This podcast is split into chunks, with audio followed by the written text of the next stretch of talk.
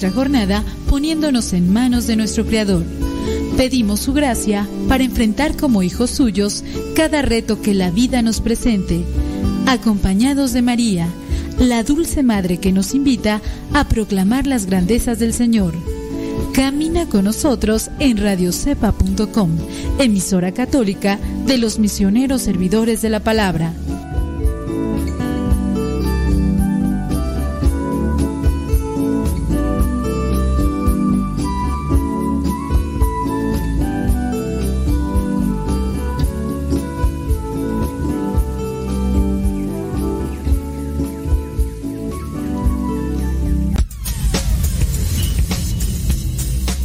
Dice el refrán que a Dios rogando y con el mazo dando. Y el que madruga, termina más temprano. Inicia la mañana con una reflexión, aquí, en tu programa, al que madruga. con el Padre Modesto Lule Zavala. Comenzamos.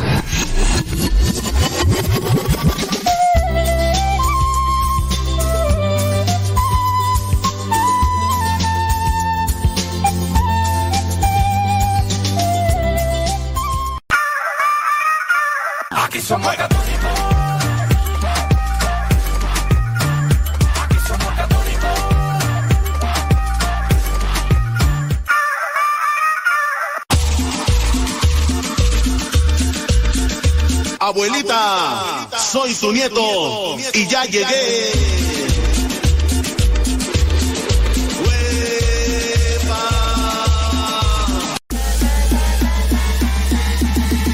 Tomando corazones.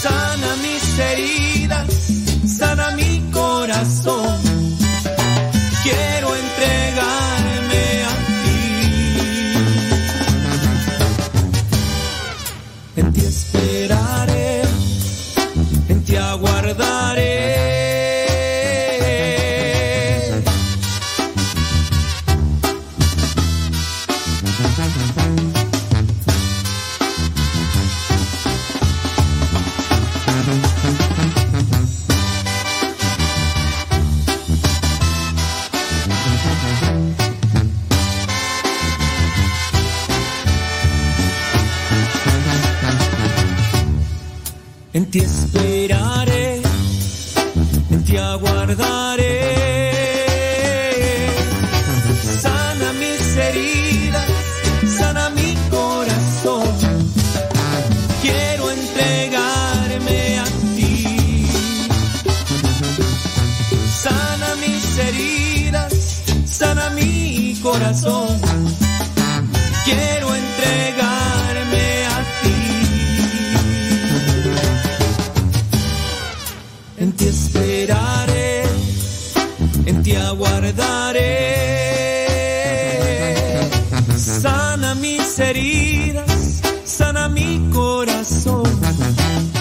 tiempo, con el tiempo, para que lleguen a tiempo. Señoras y señores, son las 6 de la mañana con 3 minutos, pero allá en California. Sí, allá en Los Ángeles, California, en San Diego y otras partes de ahí Son las 6 de la mañana con 3 minutos. Acá en el centro de México, donde nos encontramos nosotros, son las 8 de la mañana con 3 minutos. Allá en Nueva York, la Florida y otras partes de la Unión Americana son las 9 de la mañana con 3 minutos. ¿Dónde nos escuchan y desde hace cuánto tiempo que nos escuchan? Saludos a la señora Al- Alejandra que está allá en San Bernardino, Texcoco. ¿Cómo amaneció? ¿Todo bien? ¿O qué? ¿Cómo andamos por allá? Saludos hasta Pa- Tapachula, Chiapas. Eh, allá está Adelina Cautiño, gracias, muchas gracias. Saludos allá, ¿quién más tú? Bueno, pues hay un montón de gente ahí en Puebla, dice allá en Tepeji. Ahí está Rocío Luna García, del Guajonapan, Tepeji, Puebla. Salud, dice, mientras se prepara Genarito para ir a la escuela. Pues ahí estamos, al pie de cañón. Oye, falleció. Falleció esta mujer que era la que estaba registrada como la mujer más anciana en el libro de los Record Guinness. ¿Cómo se llama esta mujer? Que era japonesa, ¿no? Esta Kane, Kane Takan- Tanaka. Kane Tanaka, eh, japonesa, falleció que apenas el pasado 19 de abril, cuando pues cumplía, tenía ya 119 años. Sobrevivió al cáncer dos veces, a dos guerras mundiales, a la gripe española, a la pandemia. Fue seleccionada para portar la antorcha olímpica. Esta mujer, Kane Tanaka, allá en Tokio en el 2020, eh, pero su participación se canceló pues debido al coronavirus, ¿no? Pues ya ves que pues, no hubo, ¿no? Desde entonces, eh, quien encabeza, ya, le- ¿qui- ¿quién encabeza ahora como la mujer más anciana? Pues ahora lo encabeza. ¿Quién es tú? ¿Cómo se llama ella? Se llama la hermana André. Es religiosa. Tiene 118 años. Está registrada ahí. Bueno, no sé si está registrada, pero tiene 118 años. Ella fue, es conversa al catolicismo. Y es, eh, religiosa. Tenía 10 años cuando empezó la Primera Guerra Mundial, 14 en la famosa pandemia de la gripe, 35 cuando Hitler invadió Francia, 64 años cuando el famoso Mayo francés y su amor libre 96 cuando se acabó el milenio y son casi 117 años. eh, ha superado el coronavirus y se trata de la hermana André, cuyo nombre civil es Lucille Randón, monja francesa de 118 años y religiosa de la diócesis de Toulon y en este momento la persona más anciana del mundo ahí dentro de estos registros. Bueno, pues creció en una familia protestante con un abuelo pastor, pero eligió bautizarse en la iglesia católica, concretamente en San Francois, en San Francisco Javier, allá en París, acompañaba a su hermano mayor Andrew, Andrew al templo los domingos. Cuando se convirtió, dice, André lloró, estaba enojado con, con ella, entonces le aceptó, recuerda a quien tomó como nombre religioso el nombre de pila de su amado hermano mayor, él lo era todo para ella, eh, padre y madre a la vez. Por eso es que se llama André, la religiosa. Si su conversión fue ya siendo adulta, no lo fue menos. Su vocación no fue hasta que tenía 40 años. En el año 1944 dice, eh, desembarcó de Normandía en plena Segunda Guerra Mundial cuando ingresó a la congregación de las hijas de la caridad de San Vicente de Paul en París. Después en el año 45, 1945 fue enviada al hospital de Vic donde permaneció 28 años. La hermana André se ocupa entonces de 40 huérfanos, algunos de los cuales pudieron en, encontraron mucho más tarde gracias a la internet. Desde que vivió en, allá en Tolún, la monja eh, supercentenaria nunca se pierde la misa diaria. Y tú, hombre, voy a creer. Dice, dice que ella habla con Dios todo el tiempo. Cuando las cosas no van bien, se lo dice. Y a veces dice, dice que le, le habla fuerte la hermana. Dice, Dice, ¿por qué no puedo escucharte hoy? ¿Por qué te siento tan lejos? Dice, yo así le hablo a Dios. Dice, nunca se aburre porque reza en el tiempo que tiene libre. Además, esta hermana admite que no le teme a la muerte. Y dice, yo estoy preparada cuando me llegue, yo aquí estoy. Así que 118 años, esta religiosa allá en Francia, André, eh, convertida al catolicismo y ahora pues es la mujer más anciana del mundo. Entonces ya sabes que es para que no te aburras cuando te aburras, este pues ponte a rezar, criatura, ponte a rezar porque eso es lo que, que se necesita. ¿Cuál fue el primer libro que se imprimió en español? Curiosidades, es por todos conocido que Europa que en Europa el primer libro que salió de la imprenta, ese fantástico invento que terminó de impulsar el salto de la Edad Media al Renacimiento, eh, no fue la Biblia. De hecho fue un, un, libro este, litúrgico. Fue un misal. Fue un misal. Pero ese fue el primer libro que se imprimió. Después ya fue la Biblia. Más allá de las discusiones de los estudiosos, con la Biblia de Gutenberg se inauguró el catálogo de inaculables, de, término utilizado para designar a los primeros libros, aquellos que salieron de las imprentas que empezaron a existir en el siglo XV. Eh, ¿Cuánto tardó llegar la imprenta? Dice, hay dudas. Es que yo que quiera sacar la nota bien, bien, así de, ya, pero no, es un... Aquí, ¿cuál fue el libro entonces? El libro que es español. Ay, válgame Dios, ahorita lo voy a checar.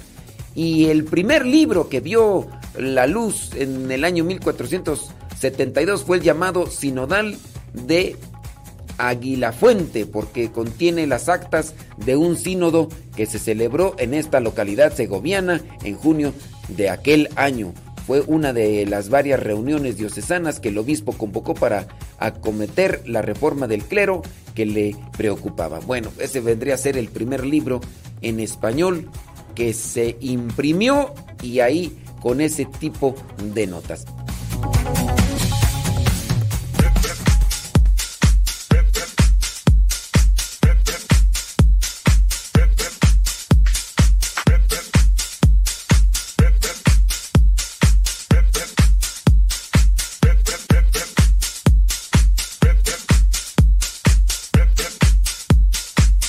Déjame ver por ahí quién anda para mandarle saludos. Recuerden que pueden mandar sus preguntitas a ver si ahora sí las respondemos en su mayoría a la dirección de Telegram. Arroba cabina radio sepa.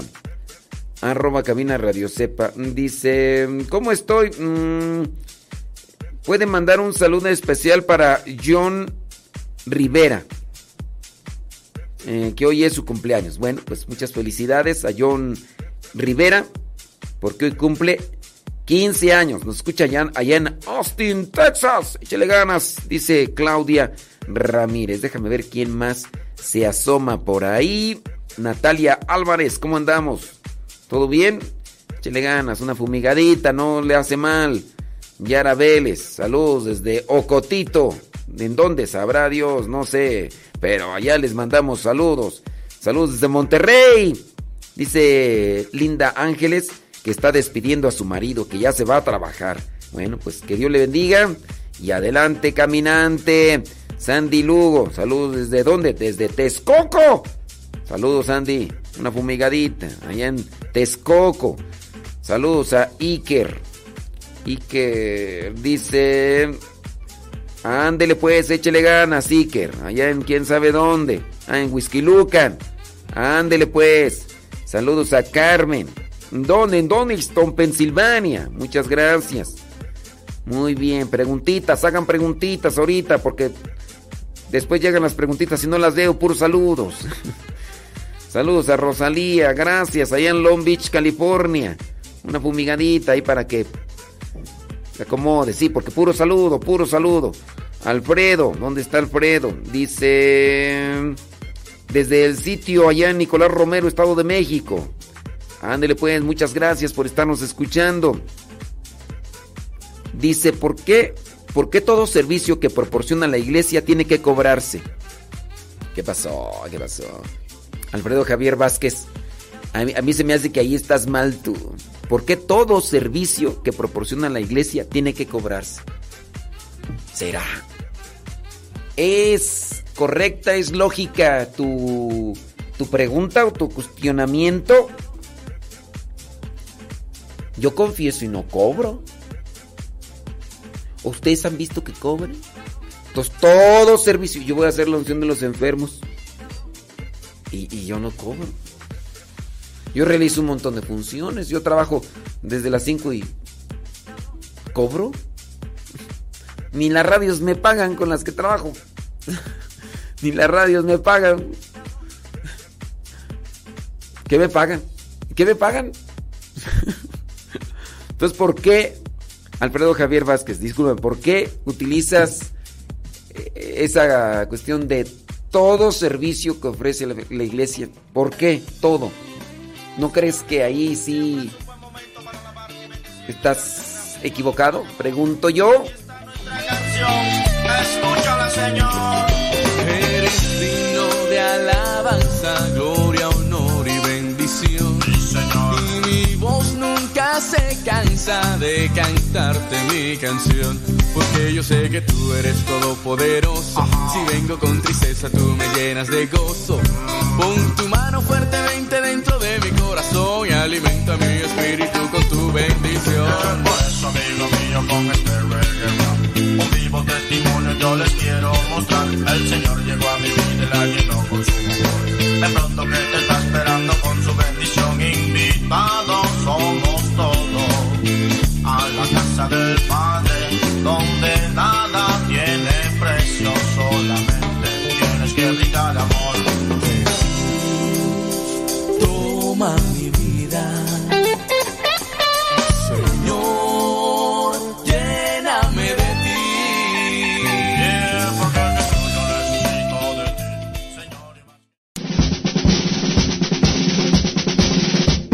Una frase o un pensamiento quizá no cambien tu vida, pero te podrá ayudar para generar una reflexión que te lleve a un cambio en tu manera de vivir. Vámonos al segmento Las frases del Facebook.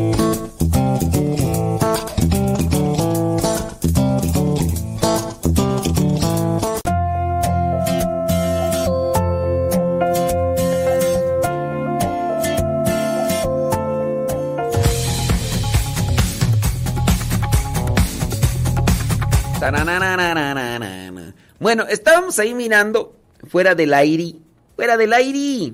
Estábamos mirando este cuestionamiento que nos hace Alfredo.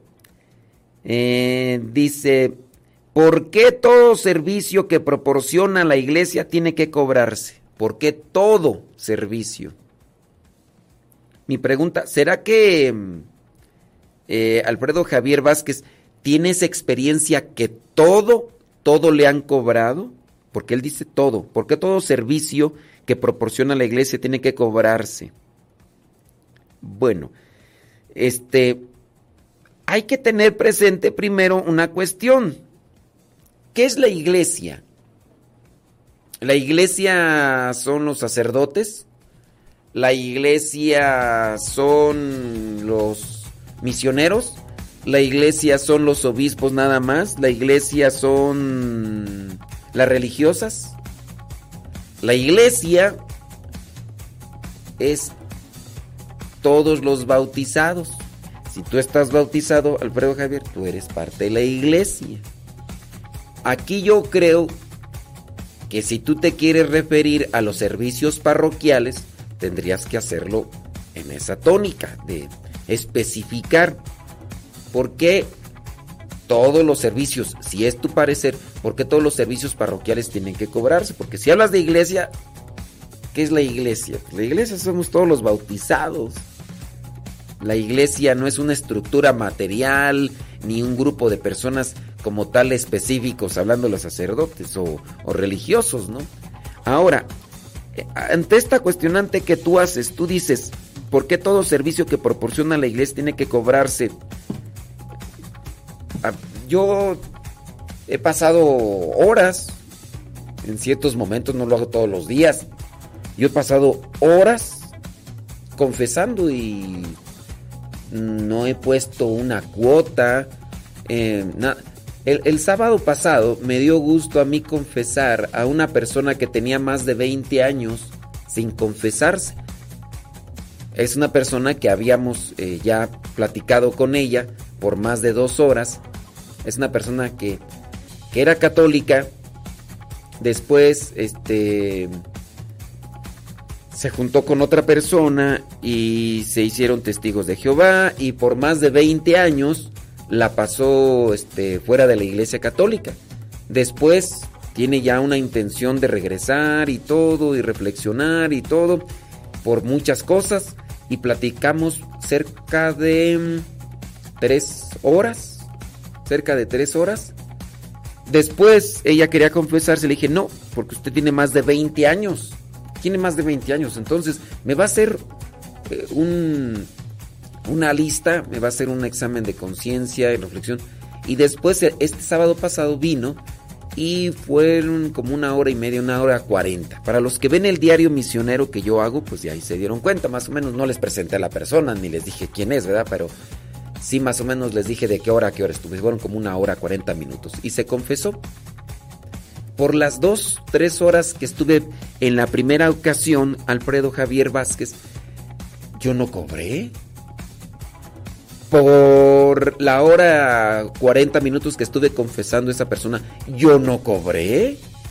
¿Por qué eh, señalas que todo servicio se cobra?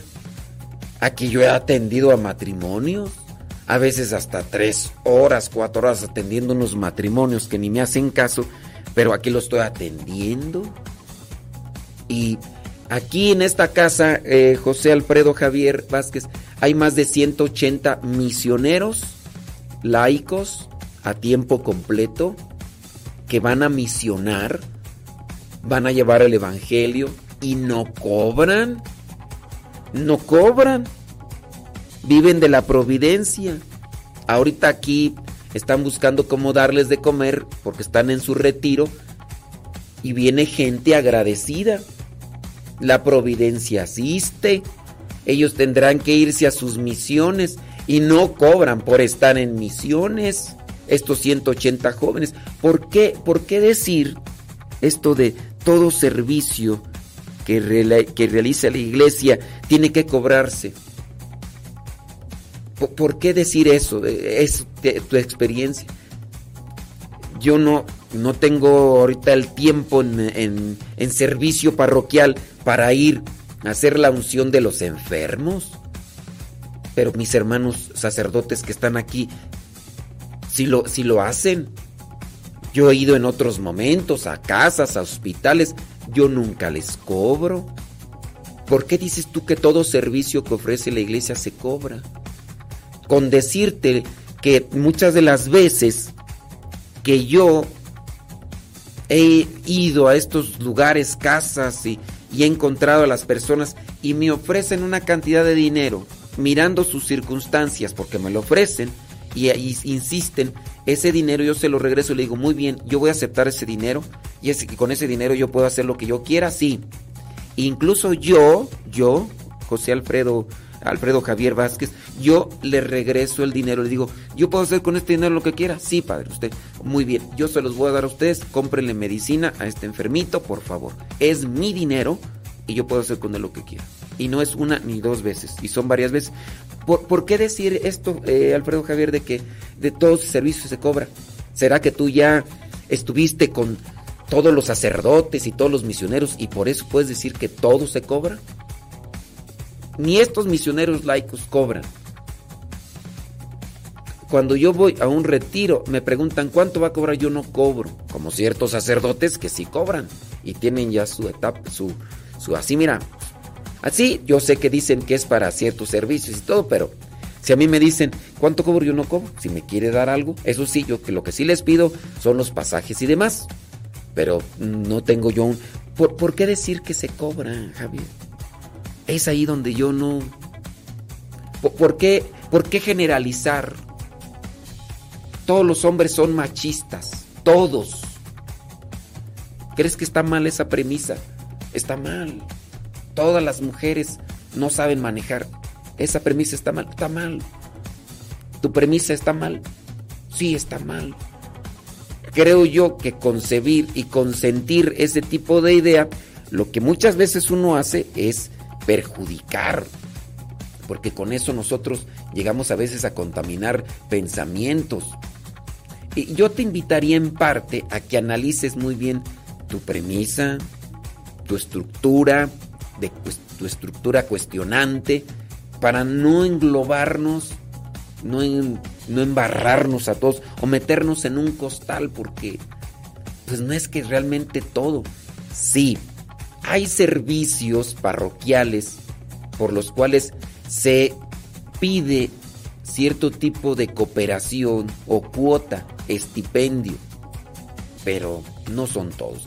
Si bien hay servicios de oficina que se para que, que vamos a una, una, carta, ¿no? La, el acta de bautismo. Son mm, este, procedimientos o movimientos de, de oficina, tanto de papeles, tanto para... Ahora, si tú no sabes, pues en una parroquia hay movimientos económicos. Está la secretaria, hay que pagarle a la secretaria, hay que pagarle a la secretaria tiene a lo mejor un esposo, tiene una familia. También hay que movimientos que tiene que ir para allá, tiene que ir para acá, que la impresora, que la computadora, que hay que pagar la luz y, y, y, son ese tipo de cosas donde a veces se pide un cierto tipo de cuota. Hay veces que también igual se van a realizar cierto tipo de sacramentos y en los cuales pues también se pide una cierta cantidad de dinero, a lo cual se le llama estipendio. Pero también movimientos que se tienen que realizar. Mira, yo aquí, por ejemplo, donde me encuentro, ayer vino el señor José Luis a realizar un trabajo que llegó como a las 6, se fue más, más o menos como a las ¿qué? 10 y fracción. Él vino a realizar un servicio aquí y, y no me cobró, porque es también algo para que me va a servir a mí, igual también no. ¿Por, ¿Por, qué decir eso de que todo servicio en la iglesia? ¿Será que tienes mala experiencia? O, ¿O por qué generalizar o por qué meter a todos en un costal? Pregunto yo.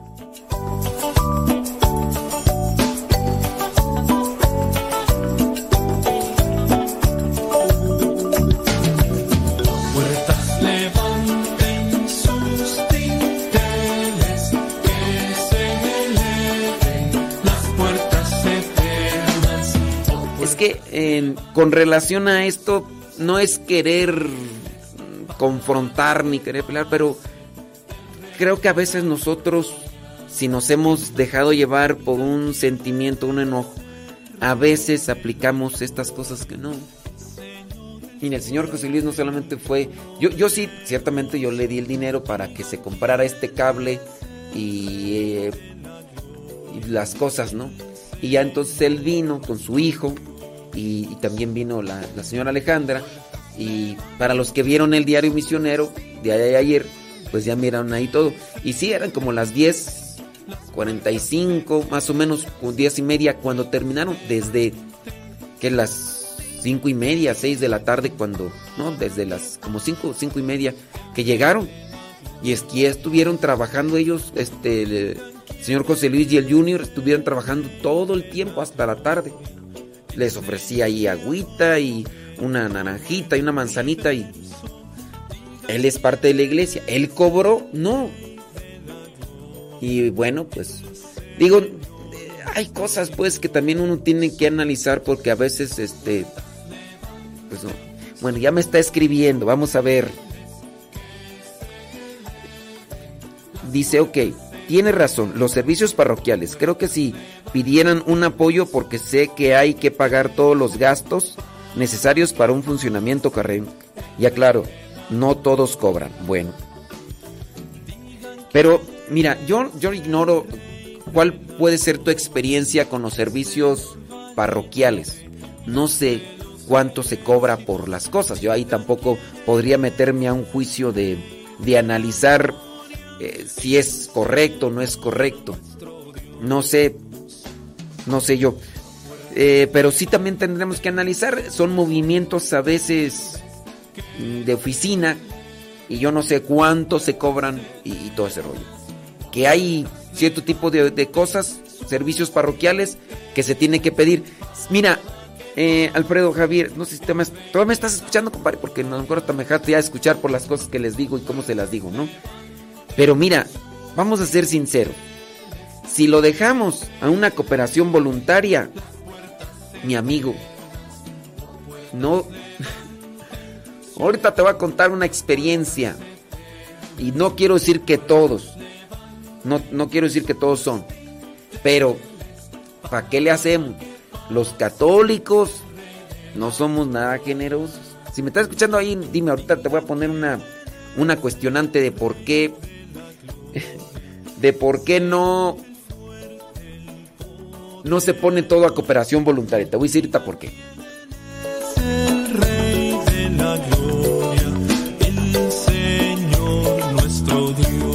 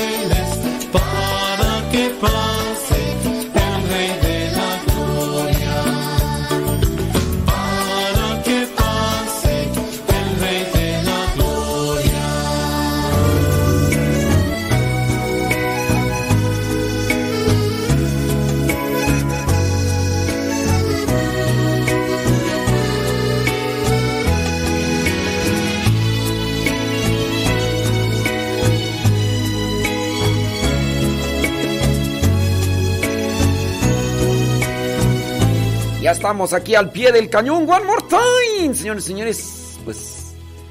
Ay, Dios, bueno, vamos a hacer esto. Este, ya le pregunté allí a... ¿A quién es? Ya ni... Alfredo Javier. Le, le pregunté que si todo me está escuchando, porque hay veces que incomoda lo que yo respondo. Trato de hacerlo pues sin intención de ofender, ni lastimar, ni nada. ¿eh? Trato de hacerlo así porque pues es necesario la aclaración. Saludos a don Guayusei y a Guayumín que están echándole algo a la, tripa. que le están echando a la tripa? Sabrá Dios. Eh, dice, me gusta su forma de aclarar y no sería motivo por no aceptar sus aclaraciones y no, mezcla- no mezclarla una respuesta con lo que me gusta escuchar por parte suya. Yo lo seguiré escuchando mientras pueda escucharlo. Eh, ahí estaré. bueno, yo mi intención pues no es... eh, Dice... mm, tiene razón, los servicios parroquiales son los que se cobran. Pero creo que si pidieran un apoyo, si pidieran un apoyo, porque sé que hay que pagar todos los gastos necesarios para un funcionamiento correcto, ahí, mira, eh, vamos a ser sinceros y honestos. Si lo dejamos todo a cooperación voluntaria y a lo que quiera dar un cristiano católico por los servicios que se ofrecen a nivel parroquial, vamos a establecerlo así, a nivel parroquial, los servicios que ofrece una parroquia, si tú lo dejas ayuda voluntaria, no, no. Mira, solamente está por lo de la ofrenda. Este, hablando de México, yo no sé en Estados Unidos, ¿verdad? Pero hablando de México. Yo no sé si ustedes en algún momento han agarrado la canastita que se pone eh, regularmente para la misa. Si un día ustedes la han agarrado, chéquenle. Sí, me, me puede venir aquí a gente ahorita a decir, ay, pero en la basílica. Lugares específicos, yo nunca he entrado a la basílica, yo no he visto la basílica. Si ustedes han estado ahí para ver lo de la ofrenda y todo eso, es otra cosa. Pero yo he estado en algunas parroquias, en algunas capillas, he ido a misión y aquí y allá. Si lo dejamos todo a ofrenda voluntaria para ayudar a los servicios parroquiales, entendiendo los servicios parroquiales del sacerdote que se tiene que trasladar para aquí, para allá, que tiene que comer, que tiene que, que tiene que pagar el sacristán, que tiene que pagar a la secretaria, que tiene que pagar la luz, que tiene que pagar la pintura, que tiene que comprar esto, que tiene... Si todo lo dejamos a servicio voluntario, con la pura ofrenda que se da en las misas, mi amigo, de veras, somos muy tacaños, digo, somos muy tacaños. Somos muy tacaños, pues ¿para qué? ¿Para qué le hacemos? A veces la cantidad que se junta así en la limosna eh, o en la ofrenda, este, en las misas, uno dice, "Ih, ni para una comida. Y no te estoy diciendo que te voy a llevar a comer allá a un restaurante de esos donde te cobran hasta, eh, hasta los suspiros. No, una comidita, ni para una comida. Si se deja ofrenda. Eh, si tú dices, eh, voy a celebrar o, o voy a realizar este procedimiento eh, en cuestión de papeleos y todo eso, hay lo que usted quieras dar. Mira, una ocasión, una ocasión, no generalizo, pero es una realidad. Una ocasión a mí me regalaron dos cotorritos australianos. Esos cotorritos australianos, macho y hembra, les hablaba con cariño, así como les hablo a mis muñecos y a las mascotas que andan por ahí. Yo también les hablaba con cariño. Y no sé, pero de dos, en unos cuantos meses, tenía más de 75. Y había que comprar un costal de alpiste para... Ok, yo les hablaba con cariño y tanto así que los tenía hasta en cierto modo amaestrados porque yo abría la jaula y ellos bajaban y andaban por todo el jardín. En aquel tiempo no grababa el diario misionero, sino pues, podrían verlo, ¿no? Pero andaban, imagínate los 70 periquitos australianos de diferentes colores, azules y todos, andaban por todo el jardín de la casa donde estaba antes. Comenzaron a comerse las plantas, a meterse por abajo en las macetas y sacar las raíces para alimentarse, o qué sé yo, aunque tenían el alpiste. Se acabaron árboles de granada, una jacaranda, y entonces los superiores de la casa me dijeron, no se pueden estar aquí y yo no iba a poder tener los 70 periquitos australianos en una jaula que estaba grande, pero para ellos pues era muy limitada. Y entonces, un día después de misa, se me ocurre decirle a la gente, señoras y señores, voy a regalar esos periquitos australianos. Si gustan darme una cooperación, lo que ustedes gusten. Pues mira, en aquellos tiempos no recuerdo la cantidad, creo que estaban unos 80 o 90 pesos un periquito australiano. Llegaban personas y me daban 5 pesos y se llevaban dos y hasta tres periquitos australianos. Yo les preguntaba, ¿tienen dónde colocarlos, eh, dejarlos? 5 pesos por dos o tres periquitos australianos. Y nomás porque no se podían llevar más, porque no traían dónde meterlos, si no se los llevan los 70 por los 5 pesos. Y, una cosa así muy insignificante. Si se dejan los servicios parroquiales a una mera cuestión de generosidad de la gente, por eso es que se establecen cierto tipo de cuotas para los servicios que la gente solicita como papeleo de acta de bautismo, de primera comunión o de confirmación y algunos otros servicios más. Y si tú le agregas que también se tienen que realizar servicios de una y otra índole, pues, hablando cuestiones materiales, que pagar esto, pagar lo otro, si no se ponen ese tipo de, de, de ya formas de pago o de apoyo, mm, no. O a lo mejor subsistes, pero si quieres, por ejemplo, hacer algo más grande, no lo vas a poder hacer.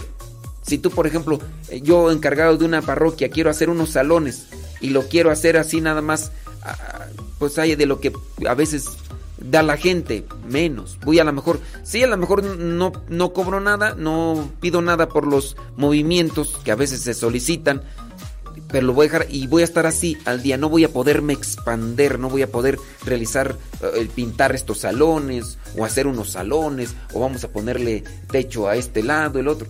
So- Son tantas cosas, ¿verdad? Que, que se tienen que realizar. Pero te digo, es un tema, ¿verdad? A lo mejor en lo particular, a lo mejor sí este se tienen que hacer ahí las cosas. Bueno, dice por acá, eh, padre, es verdad, yo soy servidora de la iglesia y la gente no es nada caritativa. Dice, puros dolores y citas. Y, ah, de este está en Estados Unidos. Dice, te dan unos 5 dólares y te piden, y te piden los cuatro a cambio, dice. No, no hay idea. Bueno, acá es una persona que está al servicio de una parroquia. Eso es solamente para que tú veas y de las personas que han estado así cerca de, de la iglesia, pues se han dado cuenta de una realidad.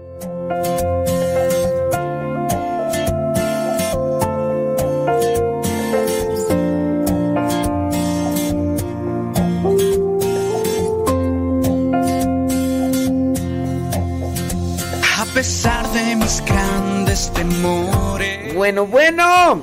Déjame ver por acá. ¿Qué onda? A ver si preguntas.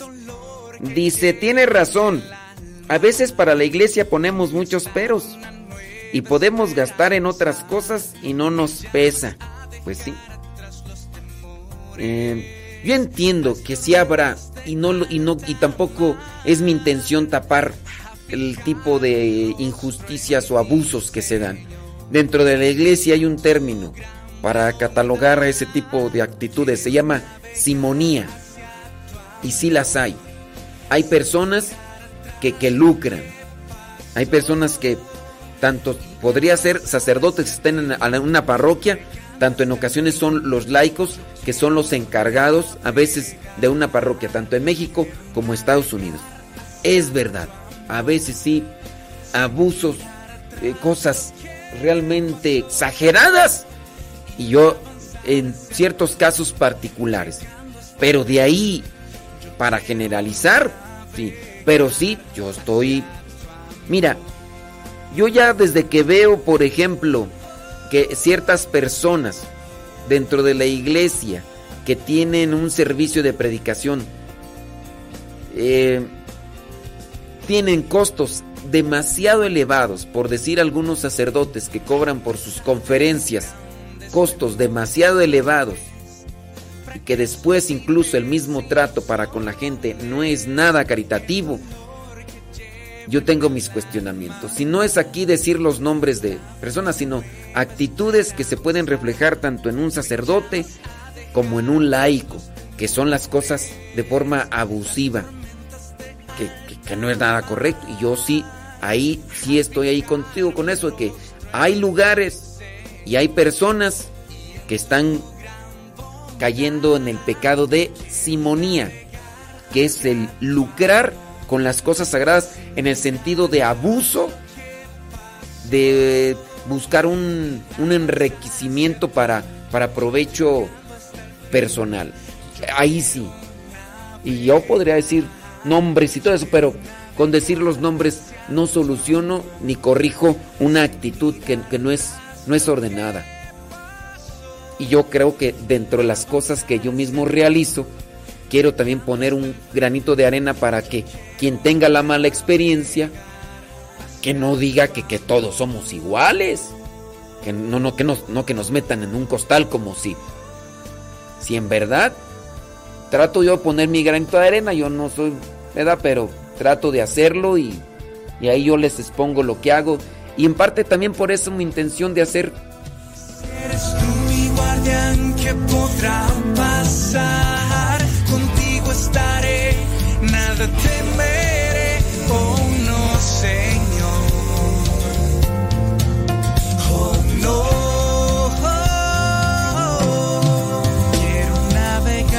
Hacia tu amor, sin mirar atrás lo que pasó y avanzar hacia ti llegando hasta el fin.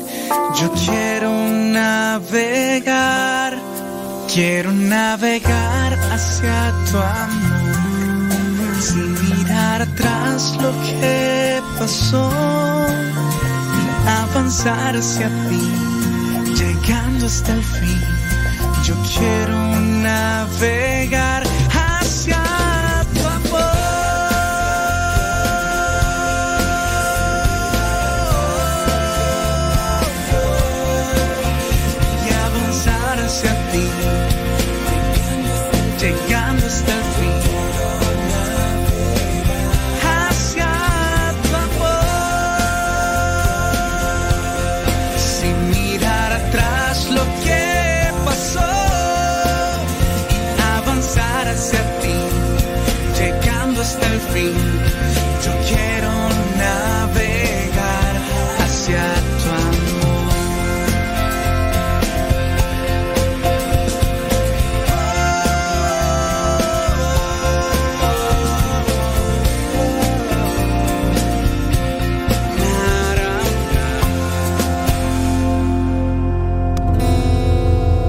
Hemos encontrado la verdad. Hemos encontrado la felicidad. En contra de la corriente hemos podido navegar y remaremos más allá. Pescaremos hombres por la tierra. Es la misión toda lengua proclame que Jesús es el Señor.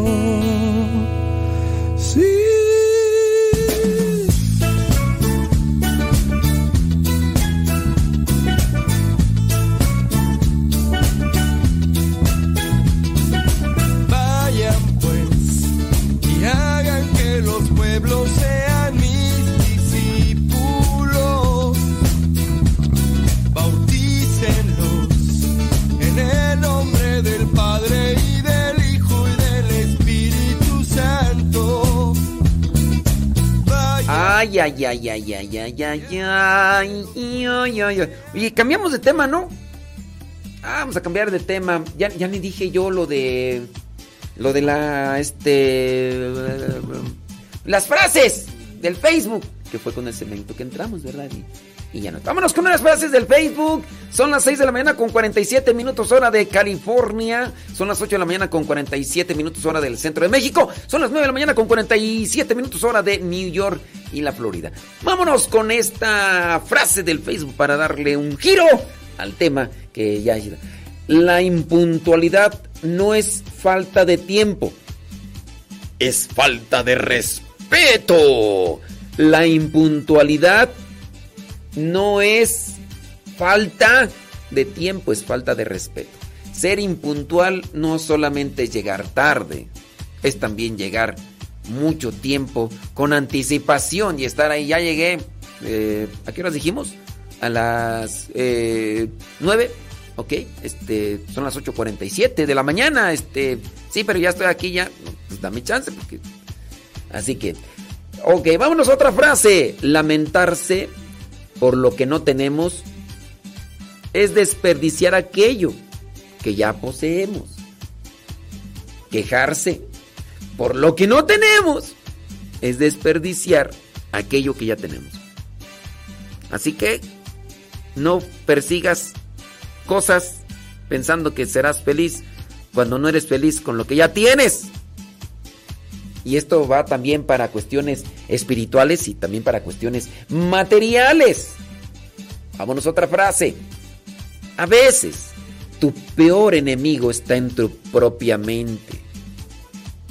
Y con el tiempo se puede volver peligroso. A veces tu peor enemigo está en tu propia mente.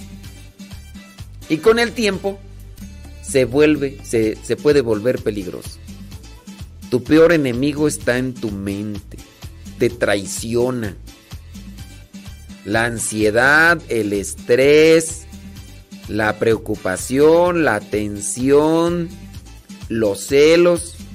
Como diría aquel, estos celos que me lloran.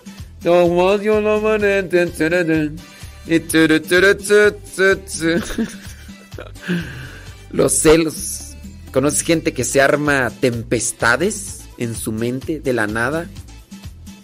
Personas que arman suposiciones y empiezan a estructurar historias tan fenomenales que serían dignas de escribir para ganar eh, a lo mejor hasta premios Nobel de literatura en cómo a veces se estructuran y es que miré y, y como llegó y pensé y dije y lo demás y la mente puede ser muy buena, pero a veces cuando nosotros no sabemos controlarla es como un caballo desbocado.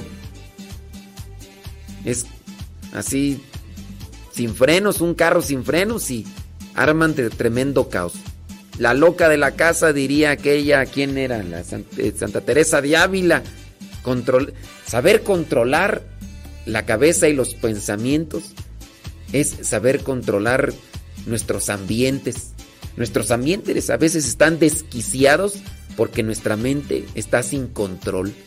Llámese de aquel papá que no controla sus pensamientos, sus sentimientos, o llámese también de una mamá que se deja llevar por cualquier impulso emocional y arma tremendos arrebatos y pleitos de la nada.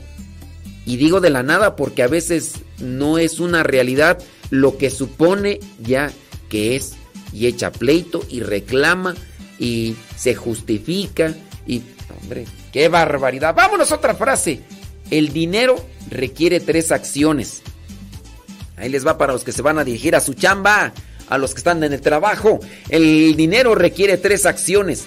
Saberlo ganar, saberlo ganar, saberlo gastar, saberlo gastar, saberlo invertir, pero también saberlo despreciar. Si no se saben esas tres acciones, pues el dinero no se va a aprovechar. ¿Cuántas personas no, que no saben ganar dinero? Y no saben ganar dinero porque pues, ya están acostumbrados a que todo les den. Y el día que no les dan, arman su berrinche y ahí. Vámonos a otra frase, ¿qué te parece? Sonreír por fuera y morir por dentro. A veces así es la vida. Sonreír. Sonreír por fuera y morir por dentro. Así a veces es la vida. Ay, ay, ay, ay, ay. Son nuestras realidades, ¿verdad? Ayer, por ejemplo, me di cuenta aquí de una situación que me puso triste, pero pues, ¿para qué, ¿para qué dejarse llevar por las tristezas? Con la tristeza no arreglas el problema material defectuoso que, que se realizó. Ayer, en la tarde, en la noche, en la noche fueron los hermanos aquí religiosos, fueron a traer algo eh, de despensa para el retiro de misioneros laicos que tenemos aquí.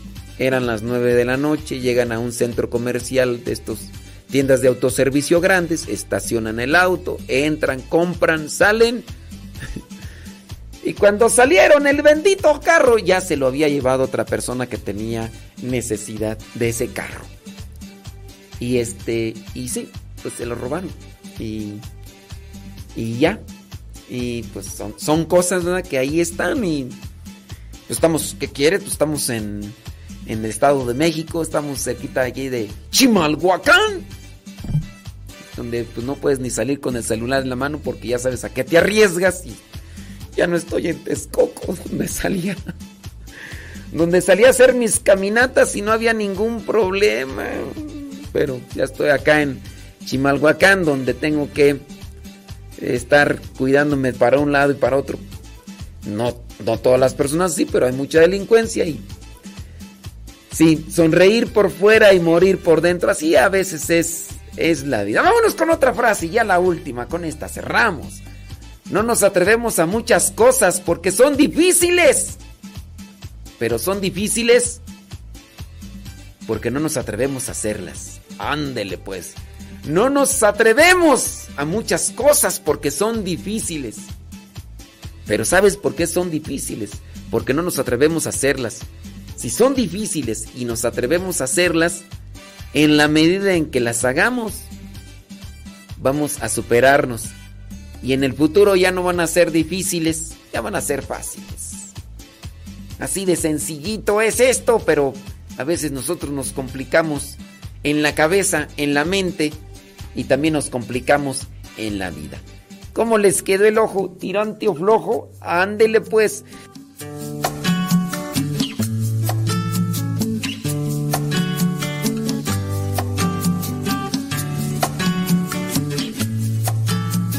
Lámpara es tu palabra para mis pasos, luz en mi sendero.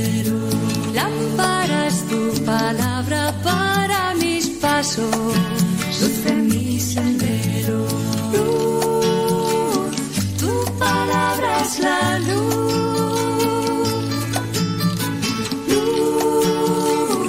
Tu palabra es la luz.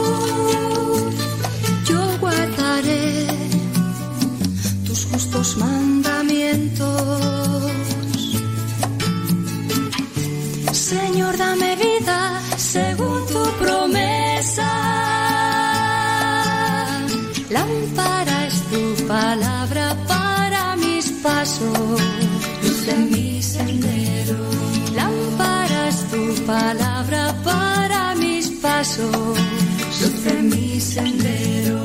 Luz, tu palabra es la luz. Luz, tu palabra es la luz. Mi vida, Señor, está siempre en peligro.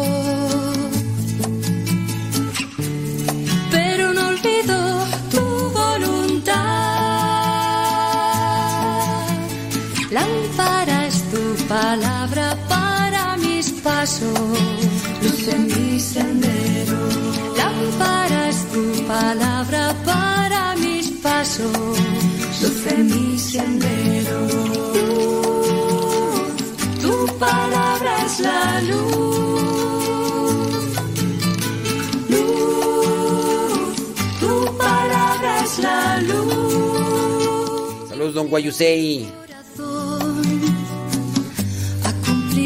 Leyes. Sé tú la alegría de mi corazón.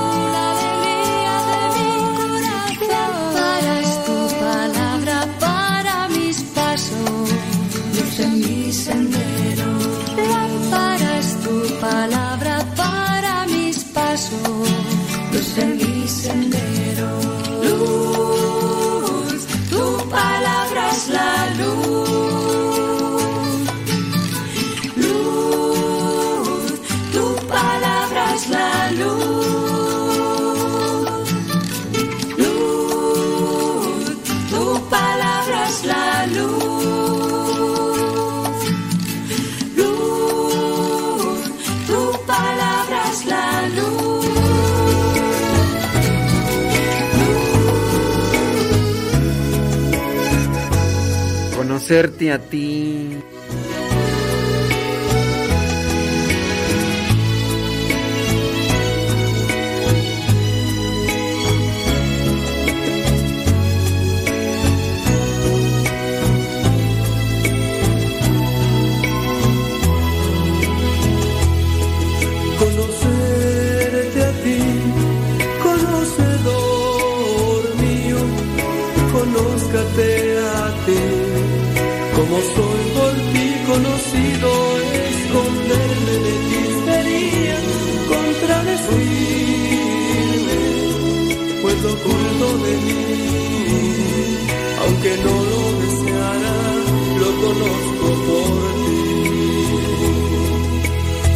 Ser. Ah, no, es otra parte. Oh, pues, hombre.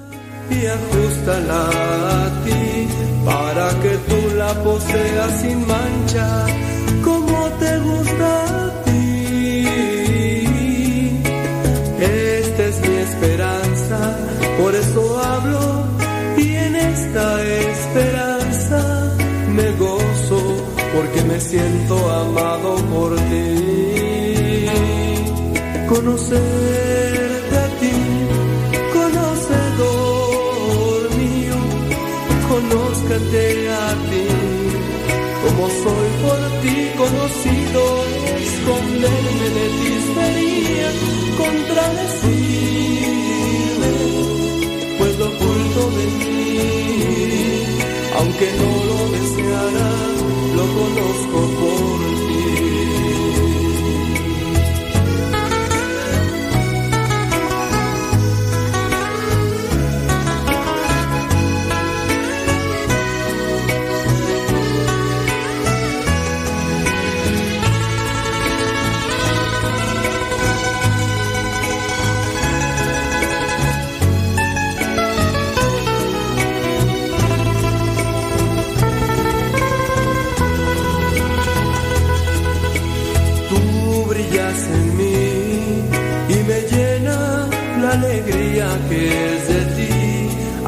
llegar y desechar lo poco de mí, elegirte a ti, solo a ti, de manera que en adelante no podré ya complacerme si no es en ti, ni serte grato si no es por ti. Conocerte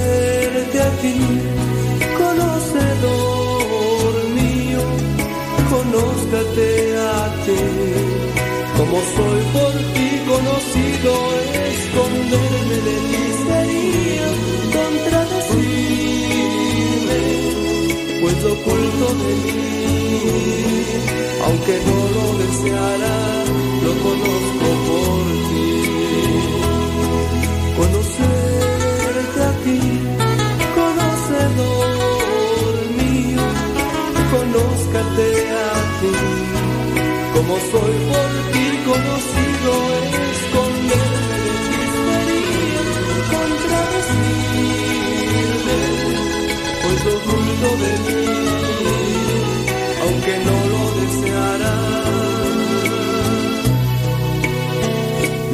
Conozco por ti.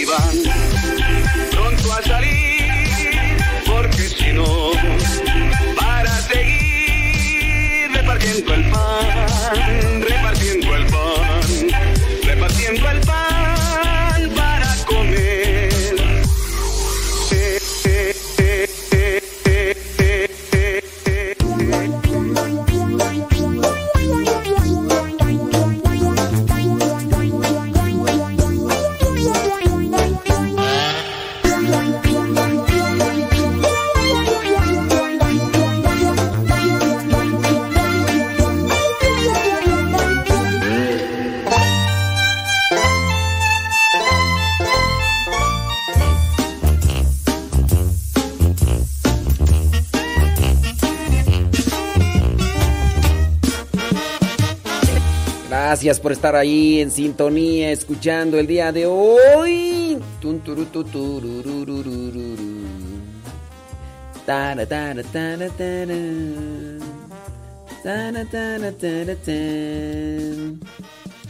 Hoy se celebra a San Rafael Arnaiz, a quien Juan Pablo II, San Juan Pablo II nombró modelo para la juventud.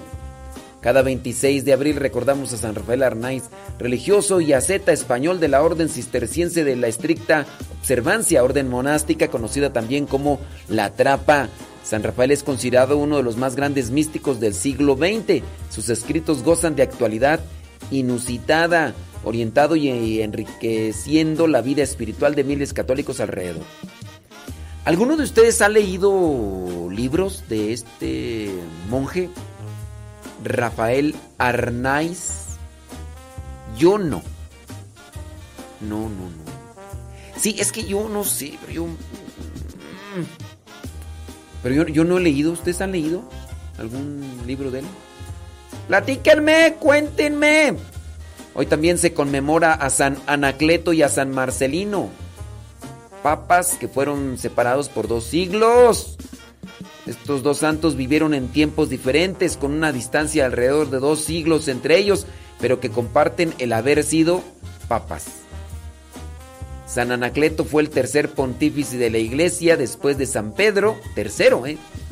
Después de San Pedro y San Lino, o sea, fue San Pedro, San Lino y San Anacleto. El Papa Anacleto se le conoce también como Cleto o Anacleto o Anencleto. Mm, muy bien. Muy bien.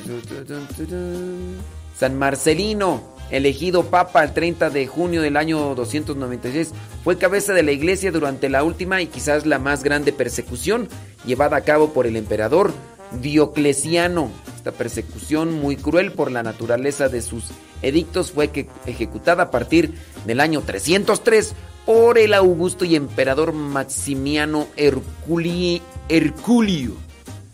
Bueno, pues ahí está el, santoral del día de hoy de algunos de los santos, ¿verdad? Porque hay más. Vamos a darles una repasadita a los otros. También la iglesia tiene presente a San San Basilio de Amasea, Santa Alda de Siena, San Esteban de Pern, San Pascasio, San Ricario de Calles. Bueno, son los santos que la iglesia presenta. Marta Juan Torres, Andayana Agrícola Oriental.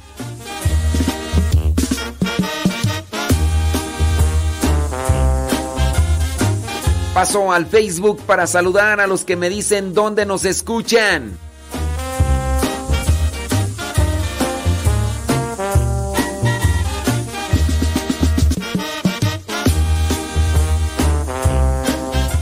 Tan. Déjame ver. Dice de California, Tere Ávila González, gracias. Beatriz Ramos Ayala desde Dallas, Texas. Gaby González desde Silmar, California. Mari Gamboa desde Laptop, California. Odi Gómez. Eh, Ay, Dios mío, santo, no nos dice por acá dónde nos escucha. Saludos, dice desde Morelia, Michoacán, Rosa Blanca. Andy Peralta, allá en Huichapan, Hidalgo. Saludos, gracias.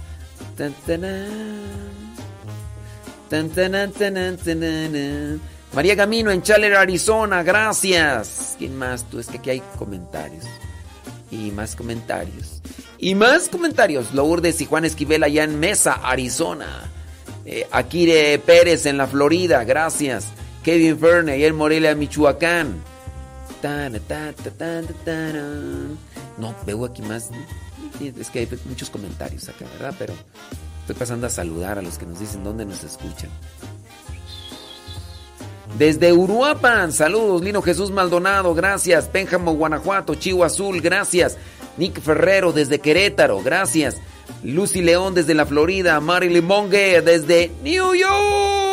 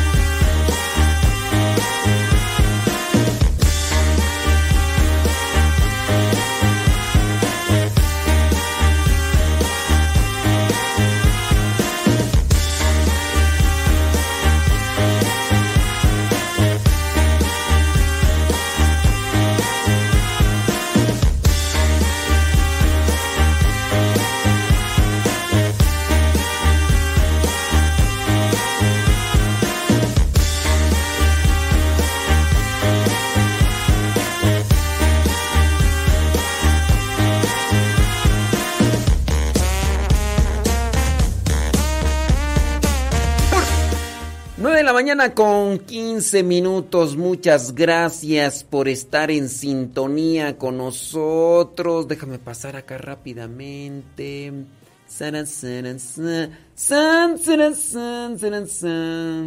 Es que hay que noticias que tuvo que esperar 20 años para bautizarse. Bli, bli, bli. Jesús sacramentado vuelve a salir al encuentro de los enfermos. Bli. El viudo. Muy bien. Vamos a responder preguntas. Sí, vamos a responder preguntas de las que están ahí. Déjame ver cuáles son de las que nos mandan a Telegram. Así que vamos pues. Preguntas y respuestas.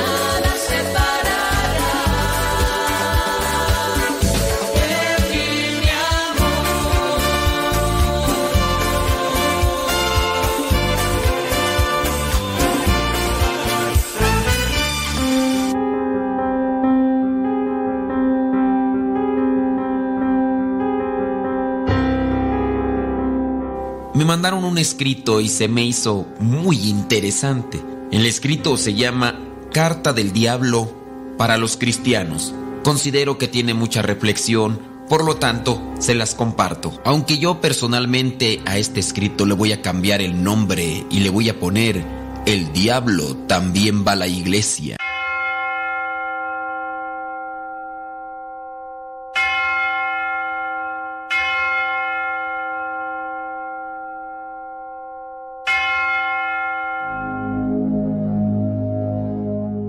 Estoy trabajando mucho y aunque me pintan de una manera fea diciendo que tengo cuernos, cola y otras cosas, pero no soy así. Quien conoce la Biblia sabe muy bien que puedo convertirme en ángel de luz. En realidad, voy a la iglesia con más frecuencia que muchos cristianos. Me siento tan feliz viéndolos, aquellos cristianos perezosos que van, que lo hacen por cumplir, que no oran, ni leen, y mucho menos reflexionan la Biblia. Puro cumplimiento. Es en eso que me lleno de alegría. Y hasta les aplaudo. Cuanto menos oren y lean la Biblia, mejor para mí. Mi mayor alegría es cuando, en el momento de la predicación, muchos se quedan platicando, planeando lo que van a hacer después de participar de misa, distrayéndose algunos con su teléfono celular, otros pues aprovechan para salir al sanitario, para ir a mirarse al espejo o para revisar su celular con mayor comodidad. Otros para que les dé el aire porque simplemente se quedan dormidos y a todo dicen que sí con la cabeza. Hay otros más que se dedican a mirar la construcción como buenos arquitectos, analizando cada esquina del templo. Otros más se distraen masticando chicle o mirando a las personas si traen algo puesto o no lo traen o cómo lo traen, en fin. ¿Estás viendo cómo soy? Es gracioso decir que soy perezoso, ¿no crees? Pero igual como me lleno de alegría, también hay tristeza en mí. Mi mayor tristeza es cuando veo a la iglesia cantar, a la gente que se une, al coro. Me volví contra Dios queriendo ser igual a Él. Fui expulsado, perdiendo mi privilegio en el cielo. Hoy en la iglesia, la música es lo que más odio. Pero no de toda la música. Hay alguna música que lejos de sintonizar a la gente con Dios los hace distraerse, incluso bailar o pensar en otras cosas. Hasta en eso también tengo gusto. Porque los del coro, lejos de llevar a la persona a tener un encuentro con Dios, los hacen distraerse y más cuando agarran de esa música que yo preparo en el mundo. Y solamente ellos agarran la melodía y le ponen la letra. Qué ilusos son. No se dan cuenta que la gente al escuchar la música, aunque tenga otra letra, no se van a quedar con la letra se van a quedar con el ritmo de la música que yo he preparado para el mundo y no con la letra que le hayan puesto. Muchos músicos, muchos de los que están en el coro, ni se dan cuenta.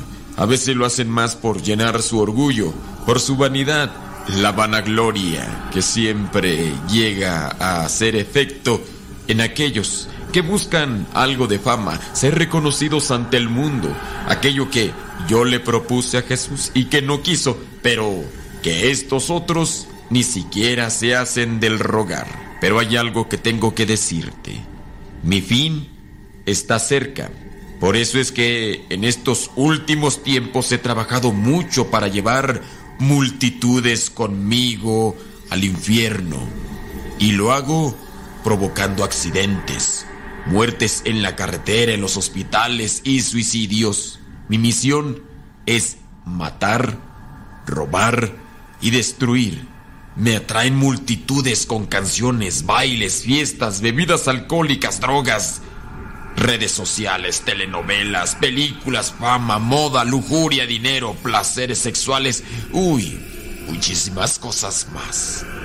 Me gusta ver mujeres mostrando parte de su cuerpo, exhibiéndolo como si fuera lo más importante para los ojos o para la humanidad, con ropas que enseñan partes muy íntimas del cuerpo para despertar obviamente la sensualidad en los hombres, que ellos puedan verles a ellas con ojos de deseo, porque eso también le hace sentir bien a algunas mujeres y ellas caen inmediatamente con las modas que yo provoco en el mundo. Muchas mujeres van a la iglesia con pantalones muy ajustados que marcan toda la forma del cuerpo. Algunas de ellas utilizan faldas muy cortas, escotes y ropas no adecuadas para ir al templo de Dios, pero pues ellas se sienten felices, aunque saben que hay personas que en ocasiones se distraen y pareciera que esas mujeres sienten algo de gusto al saber que alguien ya se desconcentró de su oración. Pero hablando de la vestimenta, también algunos hombres han acaparado las modas que yo provoco y ahora también van así, con pantalones muy pegados y otras cosas más. Lo cierto es que las modas son un anzuelo muy efectivo. Las cosas que me dejan enojado en la iglesia son el ayuno, las oraciones, la intercesión, las ofrendas, que reflexionen la palabra de Dios, que hagan que otros también piensen en las necesidades de los demás. Oh, cómo me torturan esas cosas. Cuando quiero que alguien no vaya a la iglesia, le pongo pensamientos como, tú estás cansado, no estás en condiciones de ir a la iglesia, mejor no vayas, después, más al rato, eh, mañana, descansa, necesitas descansar para que rindas en tu trabajo, o también te va a tocar ese padrecito que hace celebraciones muy largas, cansadas, pesadas, agobiantes, rutinarias, simplemente aburridas. Y estará aquel coro que canta pésimo, horrible. Ni la música ni las voces son realmente para disfrutar, son un martirio para el oído. Mejor vete a caminar al parque, ve al cine, ve a un lugar a comer. Mira el día como está fenomenal. No lo desperdicies. Hay muchas cosas con las que engaño a la gente para que se aleje de Dios. Y cuando la gente me hace caso, yo me regocijo. Porque como a Dios no le puedo hacer muchas cosas, sé que si agarro a sus hijos, Dios se enojará conmigo, pero no me podrá hacer nada, porque a ustedes no los obligo. Yo solamente les propongo. Y ustedes deciden si me siguen o no. Pero mientras más me sigan, más contento me pongo.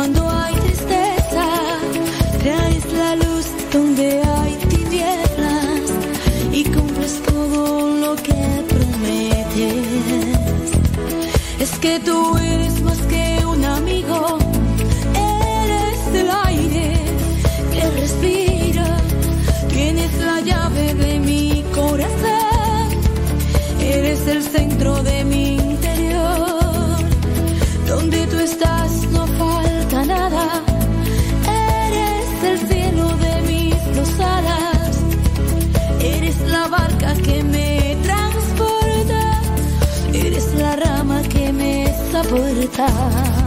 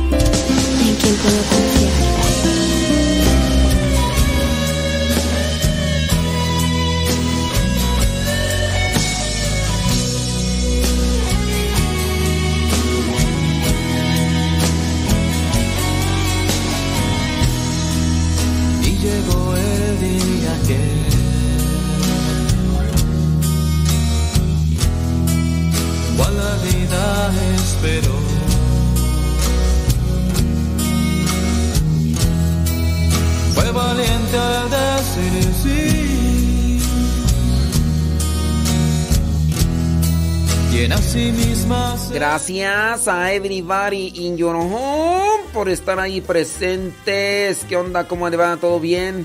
Salud, dice Ali Estrada desde Queen Creek, Arizona. Gracias. Salud Blanca Ramírez desde Oregón. Lidia Duarte, presente ya ahí en La Puente, California, allá en Gringolandia. Saludos, dice mm, Rosalba, que está ahí echándose plato de avena y un café. Muy bien, me parece magnífico. Déjame ver por acá. Saludos, dice Nora Vázquez desde Tepozotlán, Estado de México. Gracias.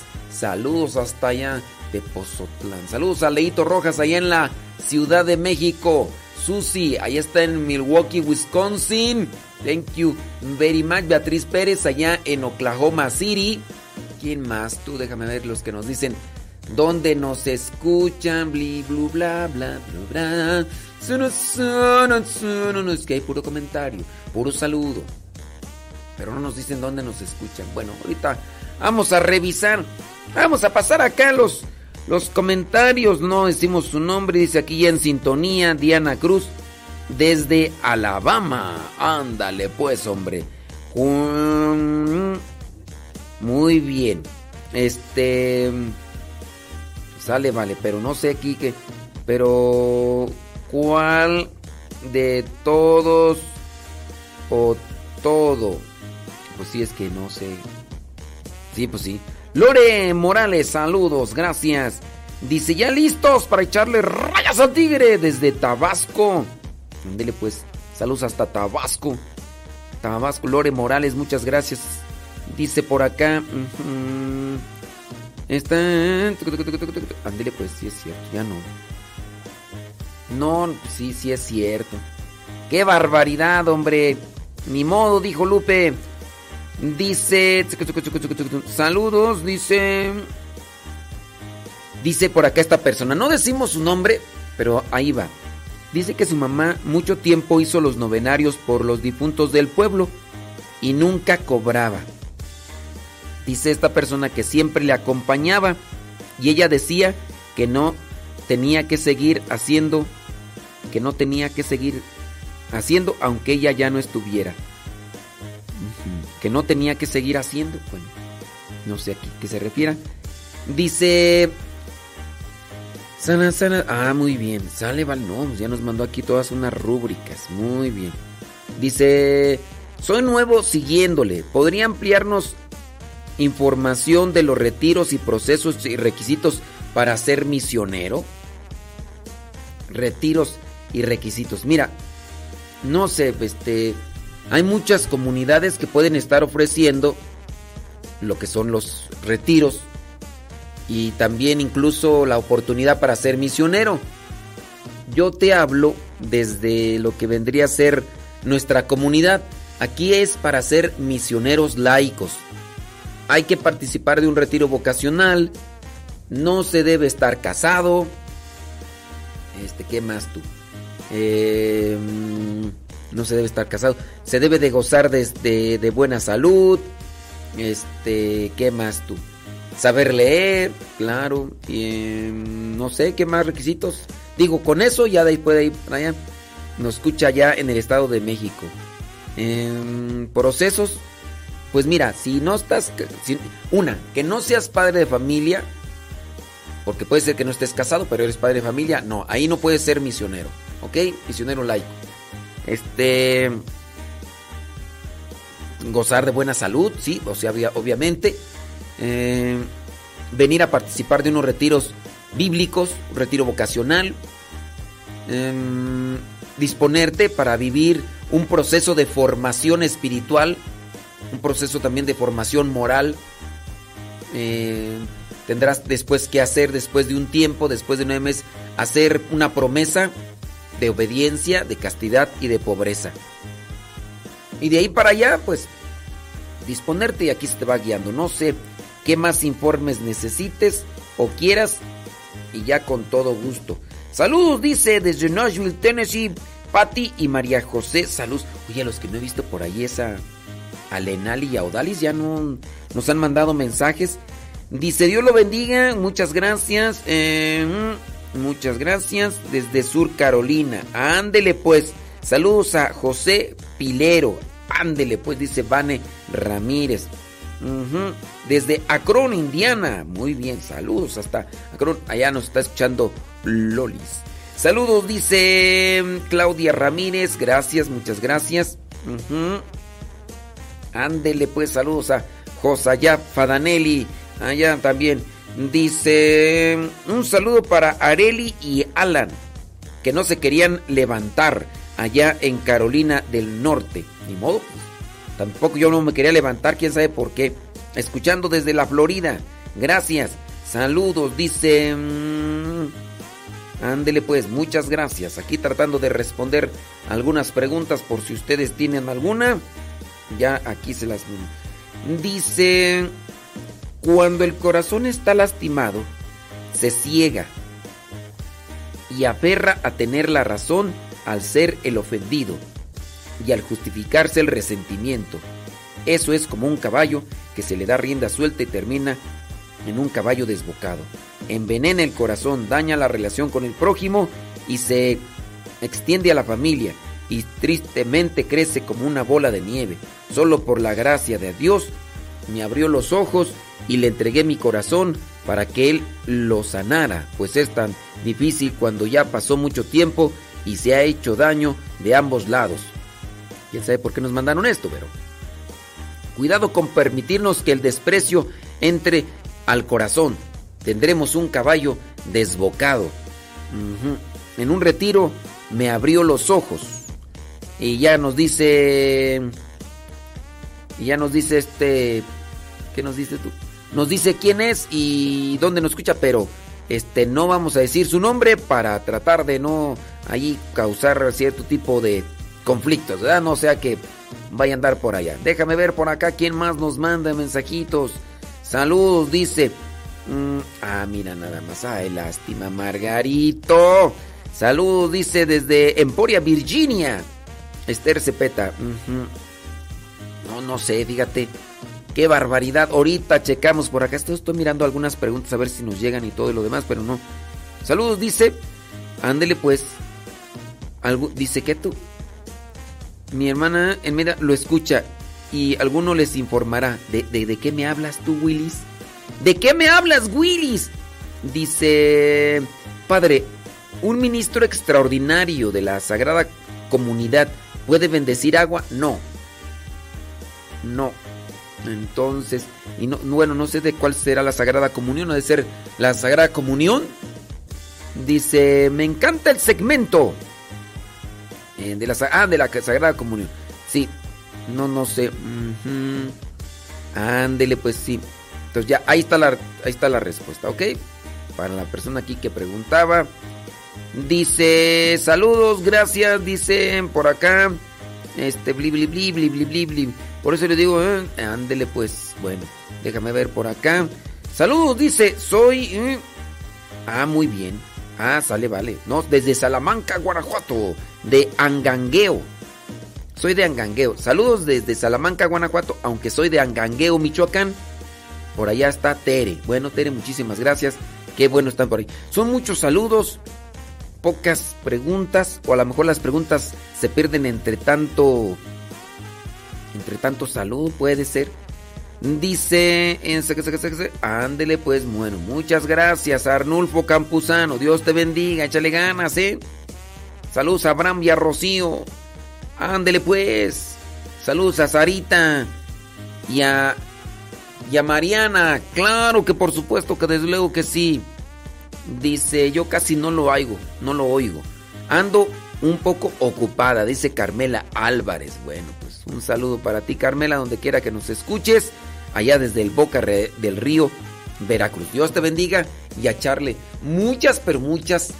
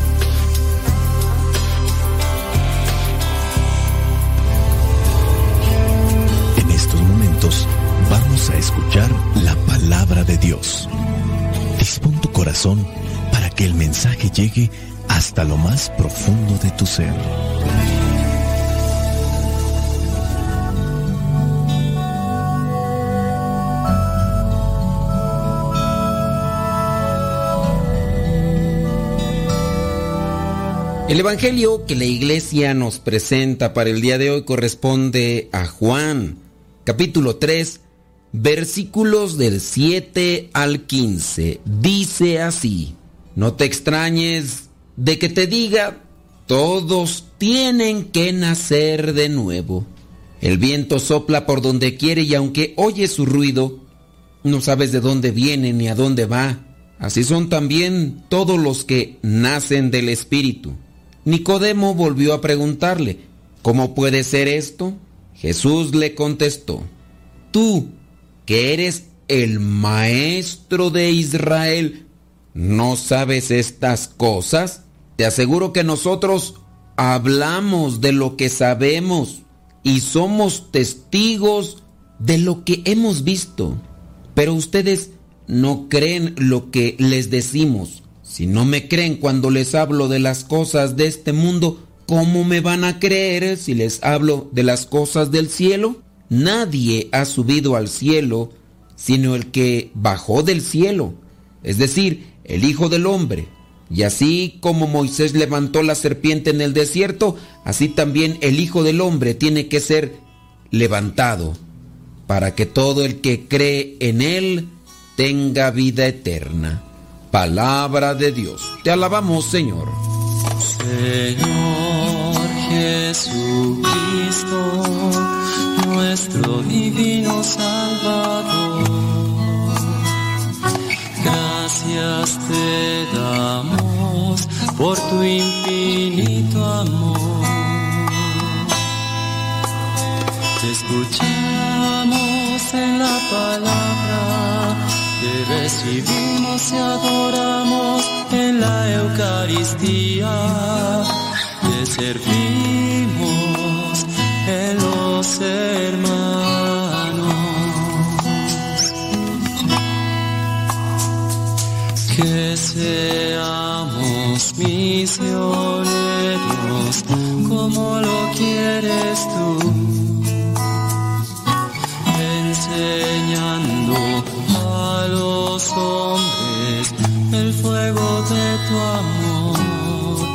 Oh, Vamos a estarles mencionando repetidas veces esto, pero es necesario. Recuerden que los evangelistas tienen una intención al escribir estos acontecimientos que se dieron en torno a Jesús. En el caso de Juan, tiene bien presentes los problemas de las comunidades para quienes escriben. Y no es que se esté inventando las cosas, pero las preguntas de Nicodemo a Jesús son un espejo de las preguntas de las comunidades de Asia Menor del final del siglo I. Por esto las respuestas de Jesús a Nicodemo son al mismo tiempo una respuesta para los problemas de aquellas comunidades. Así los cristianos hacían la catequesis en aquel tiempo. Muy probablemente el relato de la conversación entre Jesús y Nicodemo formaba parte de la catequesis bautismal, pues allí se dice que las personas han de renacer del agua y del espíritu. A veces nosotros también tomamos esas anécdotas personales o familiares para dar un consejo o para tratar de remarcar una enseñanza. Se dan a veces situaciones similares y por ejemplo yo dentro de mi comunidad remarco una historia del pasado que tiene que ver con el superior o con el padre fundador o de lo que pasaba en algún momento de la misión. Es decir, esos pasajes o momentos traen luces en nuestro presente y también es válido decirle a las personas lo que aconteció en cierto momento que viene a ser un reflejo de la actualidad y que al mismo tiempo nos puede dar una luz. Hay que puntualizar algunos conceptos de las ideas que se tenían en aquel tiempo de Jesús. Hablando de el griego, la concepción de las ideas, aquí está donde dice, quien no nace del agua y del espíritu no puede entrar en el reino de Dios. Jesús añade, lo que nace de la carne es carne. En griego, cuando se refiere a nacer del espíritu, significa también nacer de nuevo, nacer de lo alto. Cuando se refiere a nacer de la carne, no se refiere al nacer del vientre materno. Aquí significa aquello que nace solamente de nuestras ideas. Tienes que nacer del espíritu, tienes que nacer de lo alto. Si naces solamente de tus ideas, pues puedes equivocarte. Uno tiene que dejarse iluminar por el espíritu. Lo que nace de nosotros tiene nuestro tamaño. Nacer del Espíritu es otra cosa y Jesús vuelve a afirmar lo que ya antes había dicho. Tienen que nacer de lo alto, tienen que nacer de nuevo, tienen que nacer del Espíritu. O sea, debemos renacer del Espíritu que viene de lo alto. Y aquí es donde se aplica y se entiende mejor esto, que el espíritu es como el viento. Recuerden que en tanto en hebreo como en griego se usa la misma palabra para decir espíritu y viento. Jesús dice, el viento sopla donde quiere y oye su voz, pero no sabes de dónde viene ni a dónde va. Así es todo lo que nace del espíritu. El viento tiene dentro de sí un rumbo, una dirección. Nosotros cuando estamos en la intemperie percibimos la dirección del viento, por ejemplo. El viento del norte o el viento del sur, pero no conocemos ni controlamos la causa a partir de la cual el viento se mueve en lo que vendría a ser una u otra dirección. Tampoco nosotros podemos controlar la dirección del espíritu. La característica del viento es la libertad. La característica del espíritu es la libertad. El viento, el espíritu es libre, no puede ser controlado, actúa sobre los otros y nadie consigue actuar sobre él. Su origen es misterio, su destino es misterio.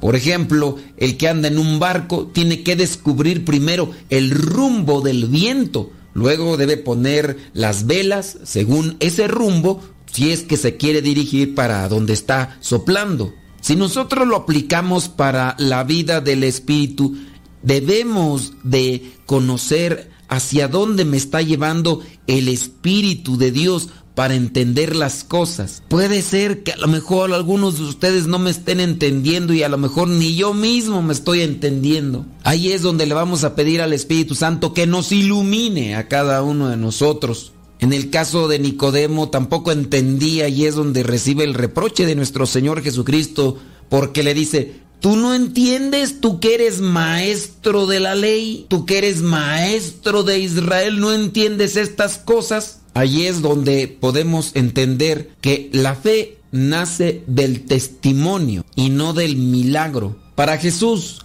si una persona cree solo cuando las cosas concuerdan con sus propios criterios, con sus propios argumentos e ideales, su fe todavía no se purifica. Viene a ser ya moldeada su fe, la fe de la persona que cree por el testimonio. Con esto podemos remarcar un punto que debemos de hacer realidad nosotros. ¿Cómo podemos decirle a los demás que tenemos fe o que creemos? No solamente está por las ideas que puedo compartir en una plática, en un momento de coloquio donde intercambio ideas. La fe la voy a demostrar en la medida en que estoy convencido de lo que creo y lo vivo. Porque alguien puede decir, oye, tú tienes mucha fe, rezas mucho, traes el rosario siempre contigo, el escapulario, rezas aquí, rezas allá y tú tienes retearta fe. Hay personas rezanderas, pero al mismo tiempo supersticiosas. Podemos ser rezanderos, pero al mismo tiempo chismosos, calumniadores,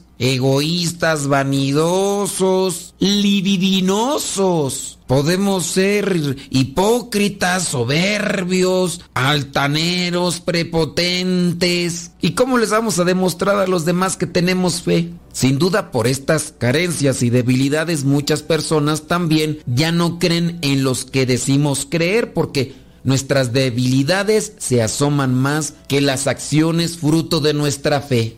Ser cristiano es dejarse llevar por el Espíritu, con docilidad, con alegría, con fe. Ser cristiano es mucho más que cumplir algunas normas. Ser cristiano es abrirse a la novedad de Dios, dice nuestro Señor Jesucristo. Te aseguro que nosotros hablamos de lo que sabemos y somos testigos de lo que hemos visto. Aunque a veces cometemos nuestra imprudencia, ¿verdad? Porque hablamos mucho de lo que ni sabemos ni de lo que hemos visto. ¿Cuántas personas no se atreven a hablar de religión diciendo, pues yo creo, pues yo pienso? Cuando no es válido formular juicios de aquello que incluso no hemos experimentado. ¿Cuántas personas llegan a desacreditar el testimonio que otros presentan de su relación con Dios? E incluso llegan a atacarlos de fanáticos. Y digo, para hablar, pues hasta los pericos lo hacen, pero hablar con verdad y fundamento necesitamos realmente razones de nuestra fe. Como cristianos estamos pues llamados a hablar de lo que sabemos con relación a Dios. De ahí tenemos que profundizar más en la Sagrada Escritura para no andar repitiendo solamente cosas que hemos escuchado o hemos leído, a hablar de lo que somos testigos, de lo que hemos visto, cómo Dios ha tocado nuestras almas, nuestras vidas o cómo ha ayudado también a otras personas. De lo que hemos visto damos testimonio. Podríamos decirle al Espíritu Santo, amárrame la lengua para no estar hablando a lo atrabancado, a lo imprudente, para no estar diciendo las cosas nada más por decirlas, porque siento ganas de decirlas. Ayúdame Espíritu Santo a echarle un nudo a la lengua antes de hablar a lo ay se va a lo superficial o a lo ligero. Y también nosotros hay que ser prudentes con aquellos que tienen una lengua demasiado suelta. Ahora mismo en la libertad que existe en el Internet, en las redes sociales, de poder comentar de todo con absoluta libertad, pues resulta que hay muchos sabiondos conocedores y expertos de cuanta materia, de cuanto tema o situación ven expuesto ahí en el Internet. Somos duros para criticar a las personas y a veces ni tenemos conocimiento pleno de la situación. Señor Jesucristo, hazme entender que nacer del Espíritu es otra cosa, es estar dispuesto a marchar contigo a donde no pensaba ir, mirar contigo donde antes desviaba la mirada, es acercarme y abrazar contigo aquellas realidades y personas que antes rechazaba. Dame, Señor, unos oídos muy abiertos y atentos para percibir susurros y latidos de vida, para descubrir tu presencia y escuchar tus llamadas, donde aparentemente solo hay fragilidad, aridez y desierto. Ayúdame a confiar en ti plenamente, Señor, a dejarme llevar por tu mano, a tener el corazón abierto de par en par para que tu espíritu me transforme, para que tu fuerza me aliente y me recree para cumplir contigo mis mejores sueños. Soy el Padre Modesto Lule de los misioneros servidores de la palabra. La bendición de Dios Todopoderoso, Padre, Hijo y Espíritu Santo, descienda sobre cada uno de ustedes y les acompañe siempre. Vayamos a vivir la palabra. Lámpara es tu palabra para mis pasos, luz. Lámpara es tu palabra para mis pasos,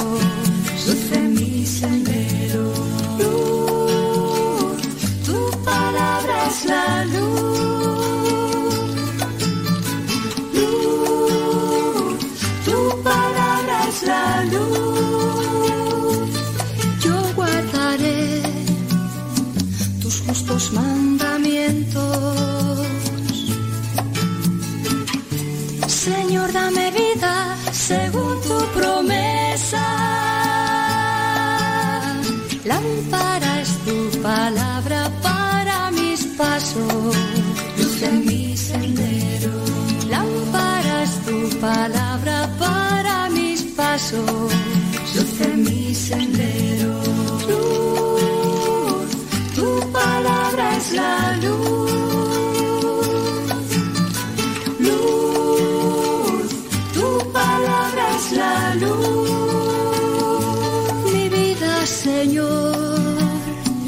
Está siempre en peligro. Pero no olvido tu voluntad.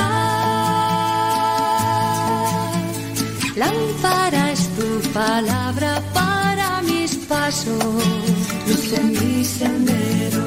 Lámpara es tu palabra para mis pasos, luz en mi sendero. Palabra es la luz.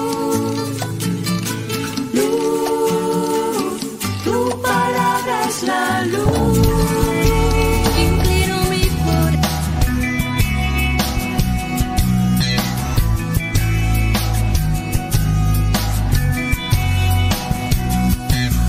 Voy seguro por las calles caminando sin temor en mi interior, porque tú vienes a mi lado y nada malo me pasará. Hay momentos de tristeza que sacuden fuerte todo el corazón, pero tú me conduces a fuentes tranquilas para reparar. Me das tu paz y yo descanso, cuidas de mí, llevas en tus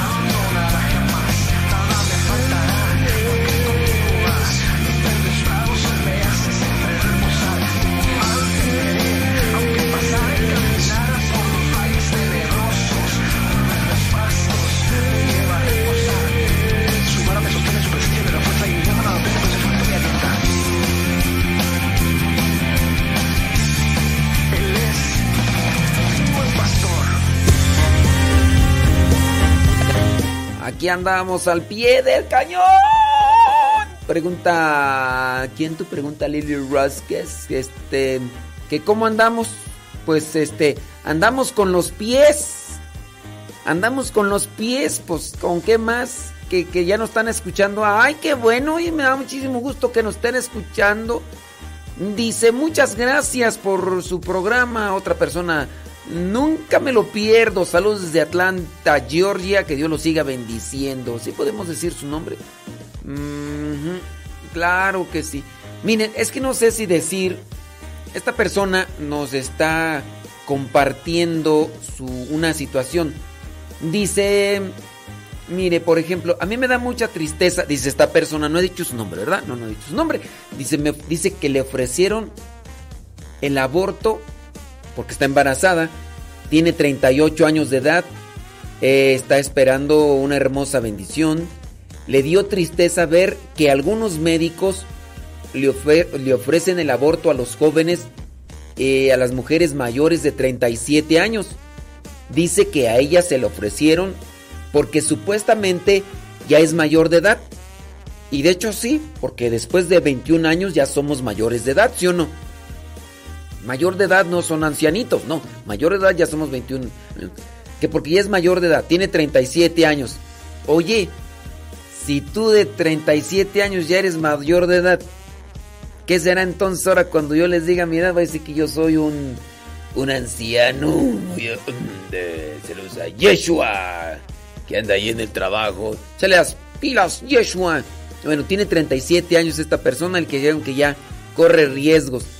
Dice que hace dos semanas le hicieron un ultrasonido y le dieron la noticia de que es una nenita. También le dijeron que existe el riesgo de que su bebé nazca eh, con síndrome de Down. Le volvieron a insistir para interrumpir el embarazo, es decir, pas- para matar al niño. Eh, esta persona se negó rotundamente. Dice, sabe que Dios está con ella, pido sus oraciones. Claro que sí, vamos a orar por ti para que seas fuerte y tengas mucha confianza y esperanza. Mm, dice, yo sé que pronto llegará. Dice, gracias de antemano por sus programas. Sigamos orando por todos los bebés en el vientre. Bueno, pues aquí está esta mamá que necesita oración para mantenerse presente. Dice, le cuento que me dio mucho miedo al principio. Porque me dijo el doctor muchas cosas. Que, mi be- que la bebé nacería mal. Incluso que ella podía perder la vida. Dice, pero yo me encomiendo a Dios y a Mamita María. Y tengo fe en que todo saldrá bien. Su esposo y ella decidieron seguir adelante con la bebé que viene en camino. Y dice, y que la esperan con mucho, pero mucho amor. Bueno, pues vamos a orar por ti, claro que sí. No sé si yo decir tu nombre, ¿verdad? Pero este, vamos a tenerte ahí presente. Acabo, tienes un, tienes un apellido mm, que se me hace muy familiar y por esa misma razón voy a tenerte más presente todavía. Claro que sí. Dice Yeshua que él nació cuando su mamá tenía 37 años. Dice Yeshua, que me está escuchando por ahí. Dice, ándele pues, claro que por supuesto que desde luego que si vamos acá a saludarles al, al cacahuati y a la tomasa, claro. Preguntas, dudas, quejas, sugerencias, reclamos, peticiones, lo que sea. Bueno, láncenlas. Momento de hacer, dice, me alegra mucho. Ah, no, están platicando. Yo pensé que era un mensaje para mí. me alegra mucho, están acá platicando. Dice, saludos, bli, bli, bli, blu, blu, blu, bla, bla, bla. Saca, saca, saca, saca, saca. Bueno, ahí están platicando y ya. Dice Rosy que ella, que su mamá tenía 42 años cuando, cuando ella nació. Muy bien, saludos Ariadna, saludos, ándele pues hombre. Déjame ver por acá, más saludos y más saludos y más saludos. Podríamos hacer la hora de los saludos y las felicitaciones. Para que no se nos quede nadie en el tintero, saludos a everybody y yo... Tun, tun, tun, tun, tun. Eh, sí, dice, a mí me propusieron también, dice que esta persona la propusieron también, que según un ultrasonido, un ultrasonido se le veía algo raro en el corazón y ahorita la niña tiene ya 8 años y está todo bien. Así que a veces es más temor para acceder al asesinato de, de las criaturas.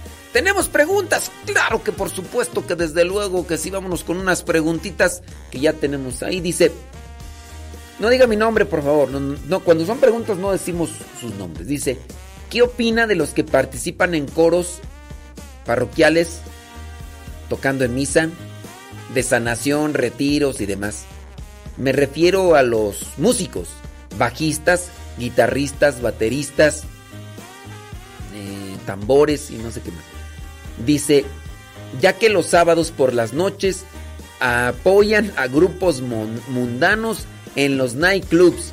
Esto acá en Estados Unidos. ¿Usted qué opina de que esos mismos músicos estén al mismo tiempo tocando en la misa y tocando en los nightclubs? Ay, Dios mío santo, esa es una pregunta que hemos que nos han hecho varias veces. Y este aquí entramos en un dilema porque muy bien, este ¿qué podríamos decirles? Decirles a los músicos si ustedes saben música, no toquen en nightclubs, puras misas, puras, este, puras, este, puras horas santas. Pero si son músicos y de eso viven, podríamos decirles que no, que no canten, que no toquen en, o, o tendríamos que decirles pura fiesta infantil. Pura fiesta infantil porque ustedes andan tocando en los nightclubs y todo lo demás. No sé, miren. eh, yo creo que hay unas distinciones que se tienen que hacer con relación a esto de estos centros de entretenimiento. Hablando de los nightclubs. Yo la verdad, ¿para qué? Yo, yo que tenga así conocimiento pleno que en algún momento fuera de mi vida misionera, antes de mi vida misionera, que me haya metido yo a un nightclub, a lo que le llaman ahora un nightclub. Yo no, así yo, o sea, sí fui a estos lugares donde bailábamos este quebradita y agárrate y vendían cerveza, sí, eh, también vendían agua de sabor. eh, yo era lo que tomaba cuando no tenía los 21 años de edad, porque pues sí. mm, no sé si eso llamarle nightclub. Es que yo, así como que tú digas un nightclub, ¿qué es un nightclub? Yo entiendo un nightclub como un lugar donde incluso se va a comer, ¿no? O se va a, a- echar una cervecita y demás y, y, y baila, ¿no? Digo, otra cosa son los table dance. Ya, esos ya, ya. Otra cosa son esos. Pero creo que ahí ni música. Bueno, no sé. ¿Para qué digo yo? Bueno, decir, ay, pues no, que no vas. Pues uno ve películas, pues a veces sí. Ahí pasan cierto tipo de cosas. No es que uno vea películas de esas, pero. A ver. Es que se está un tanto complicado aquí el asunto. Hacer una, un comentario general de, de las circunstancias y decir de todos están mal. No podré decir todos están mal porque creo que en conciencia cada una de las personas tendría que analizar muy bien que el lugar donde está tocando como músico y también considerar si lo que está haciendo eh, como músico está llevando a la gente a situaciones de pecado. porque eso tendría que hacer ahí en lo, en lo particular. Ahora, a donde yo podría así ya rematar, así como tal es, ten cuidado que tus acciones eh, fuera de trabajo y dentro de un trabajo no lleven a las personas al reino del mal, al reino del pecado. Ten cuidado de que todo tu trabajo, tus acciones, no lleven a las personas al reino del mal o las lleven al pecado.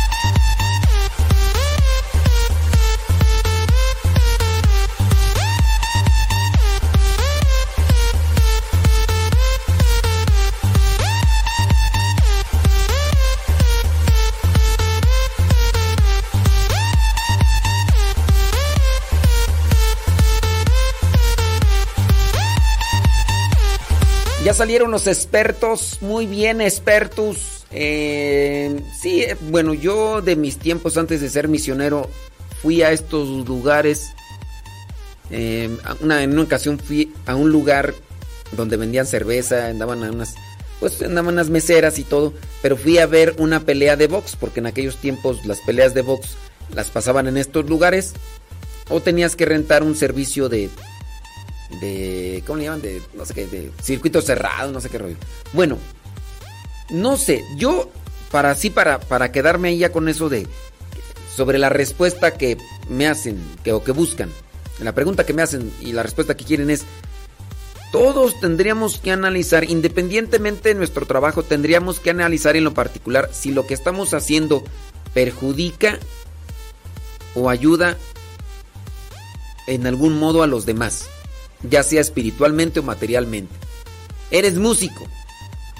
Lo que estás haciendo inspira, impulsa y motiva para que las personas vayan al pecado. Porque puede ser igual, o sea, no necesariamente es que estés en un nightclub, ¿verdad? Puede ser que no estés en un nightclub, como si fuera el nightclub el único lugar del pecado.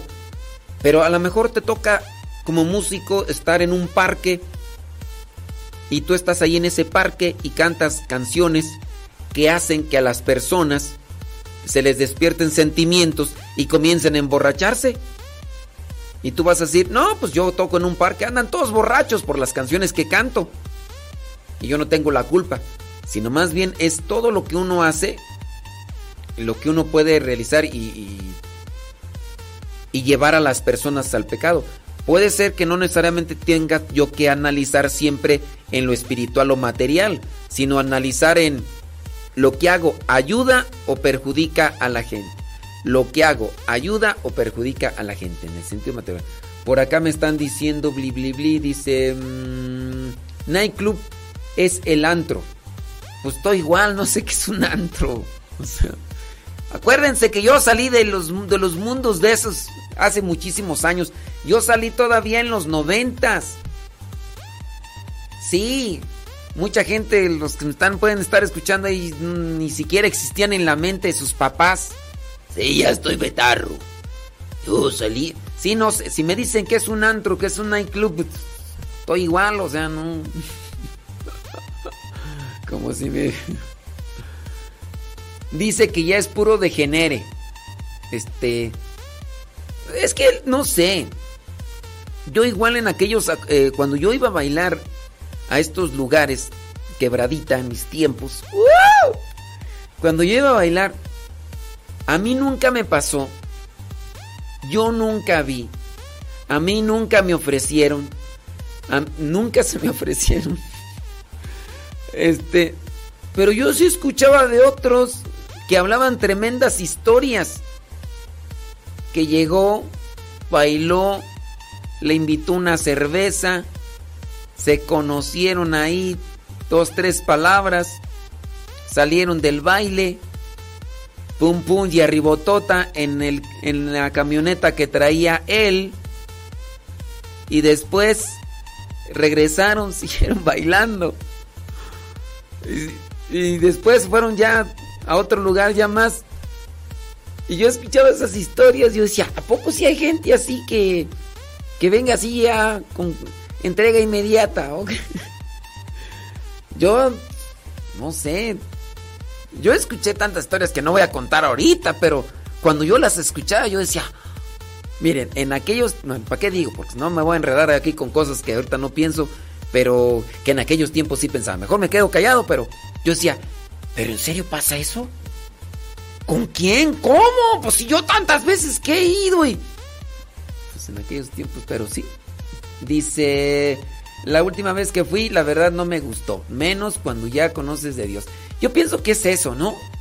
Ya cuando comienzas a conocer de las cosas de Dios y vas a estos lugares, mira, yo con decirte que ya a mí no voy a antros, pero en algún momento he visto las, los bailes familiares.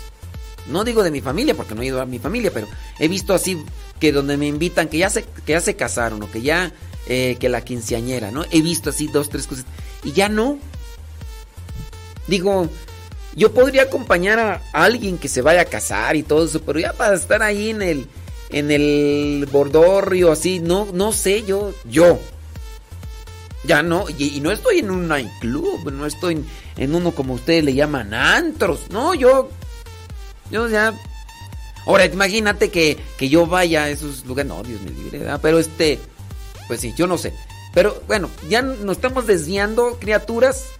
Pero e- esa es la cuestión. Solo, sale, vale, porque sí, ya aquí me están saliendo los expertos en antros, bares, este, eh, alcohol y todo lo demás, y bli, bli, bla, bla, bla, y, y todo lo demás. Entonces, este, sí, sí, mira nada más. Bueno, pues sí, este. Después sacamos un, un programa de antros, de bares y de. Sí, porque ya no, hombre, qué bárbaros. Luego, luego sacan el cobre. Mira, pues, hombre. Dice, eh, saludos desde... eh, muy bien, bli, bli, bli, bli, bli, bli. Ándele, pues, saludos. Dice, sí, algo... eh, ok, ahorita voy a checar esto porque son puros saludos por acá y demás comentarios.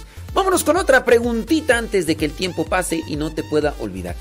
¿Entonces rematamos? Ya, ya rematamos, ¿no? No importa si eres músico o no eres músico. Para la persona que preguntó que le dije que iba a responderle ahorita. No importa si eres músico o no eres músico. Que lo que hagas no lleve al pecado a las otras personas. No importa. No importa que, es, que sea lo que hagas. Ten cuidado, porque hasta puede ser que no hagas nada como trabajo, pero con tus chistes vulgares, con tus comentarios obscenos y todo lo demás, estés llevando a las personas a más. Yo ni trabajo ni nada, yo no tengo por qué preocuparme, pero con tu comentario y todo lo demás, puedes hacerlo llevar. ¿Ok? All right, all right. Eh, vámonos a otra cuestionante, dice por acá, no diga mi nombre, no, no la decimos. Dice, ¿qué me puede decir qué hacer con una custodia que está ya muy deteriorada? Después de reemplazarla una por una por una nueva, ¿qué hacer con la deteriorada? Dice aquí. Es deteriorada, ¿no? Se dice deteriorada, ¿no? Gracias. Mira, la custodia, mm, pienso yo que se puede fundir. Hay lugares donde se puede fundir el, el material. Digo, no sé de qué tamaño será la custodia. La custodia será de 5 metros, 20 metros. Que tú digas, es que no la puedo tener. ¡Qué bárbaro! ¿Dónde la dejo esta custodia? Mide 20 metros. Pues sí. O entra ahí a la casa o entro yo. Una custodia que ya no es usada, dejarla ahí en una sacristía, ahí en un lugar. Habrá un lugar para que no ande rondando por aquí y por allá. Así nomás. No hay por qué darle tantos brincos estando el suelo tan parejo. ¿Para qué tanta brincadera? Si tú ves que ya no se va a utilizar esa custodia, déjala ahí. Amén, Jesús. Tápala, resguárdala y ya, para que no se le vaya a dar un mal uso. Recuerda que esa custodia sirvió por mucho tiempo para eh, mantener ahí a la vista a nuestro Señor Jesucristo. Entonces hay que tenerla cuidado. Muy bien, muy bien. Otra pregunta, cortita, ándele pues. Eh, ¿Un ministro puede exponer el al Santísimo? Si te refieres a un ministro extraordinario de la comunión, que es el nombre propio y completo, sí, sí puede exponer el Santísimo, mas no puede hacer procesión con el Santísimo. Un ministro extraordinario no puede hacer procesión con el Santísimo, pero sí puede exponer al Santísimo. ¿Ok? Y también lo puede reservar, pero no puede hacer procesión. Eso ahí con, con relación a esa pregunta. Dice por acá otra persona. Una pregunta, estoy invitando a mi hermana e hijas para que vivan un retiro de evangelización en la casa de retiro. Eh, eh, ¿Cuántos días? ¿Cuánto cuesta y dirección? Eh, ellas están... eh, mira, eso ahorita... Ahorita te lo digo porque... Si no, yo no, yo así como que tú digas que yo tengo la información aquí de la casa de retiros para decirte todo eso, no, criatura. Este, no, no lo tengo. La dirección sí, pero este, ¿cuántos días? Pues solamente un día, un día aquí por, por, por lo mientras, un día y este, ¿de cuánto cuesta y todo eso? Eso, sí, ya no te lo sé decir. La cuestión es que aquí, por ejemplo, a veces se pide una cooperación por los alimentos que se les da, ¿no? Y, y todo ese tipo de cosas. Pero bueno, eso lo platicamos, ¿qué te parece fuera del aire? Para que, ya, porque sí, no, hombre, me piden estas cosas, hombre, Dios mío, ahorita se las doy, hombre.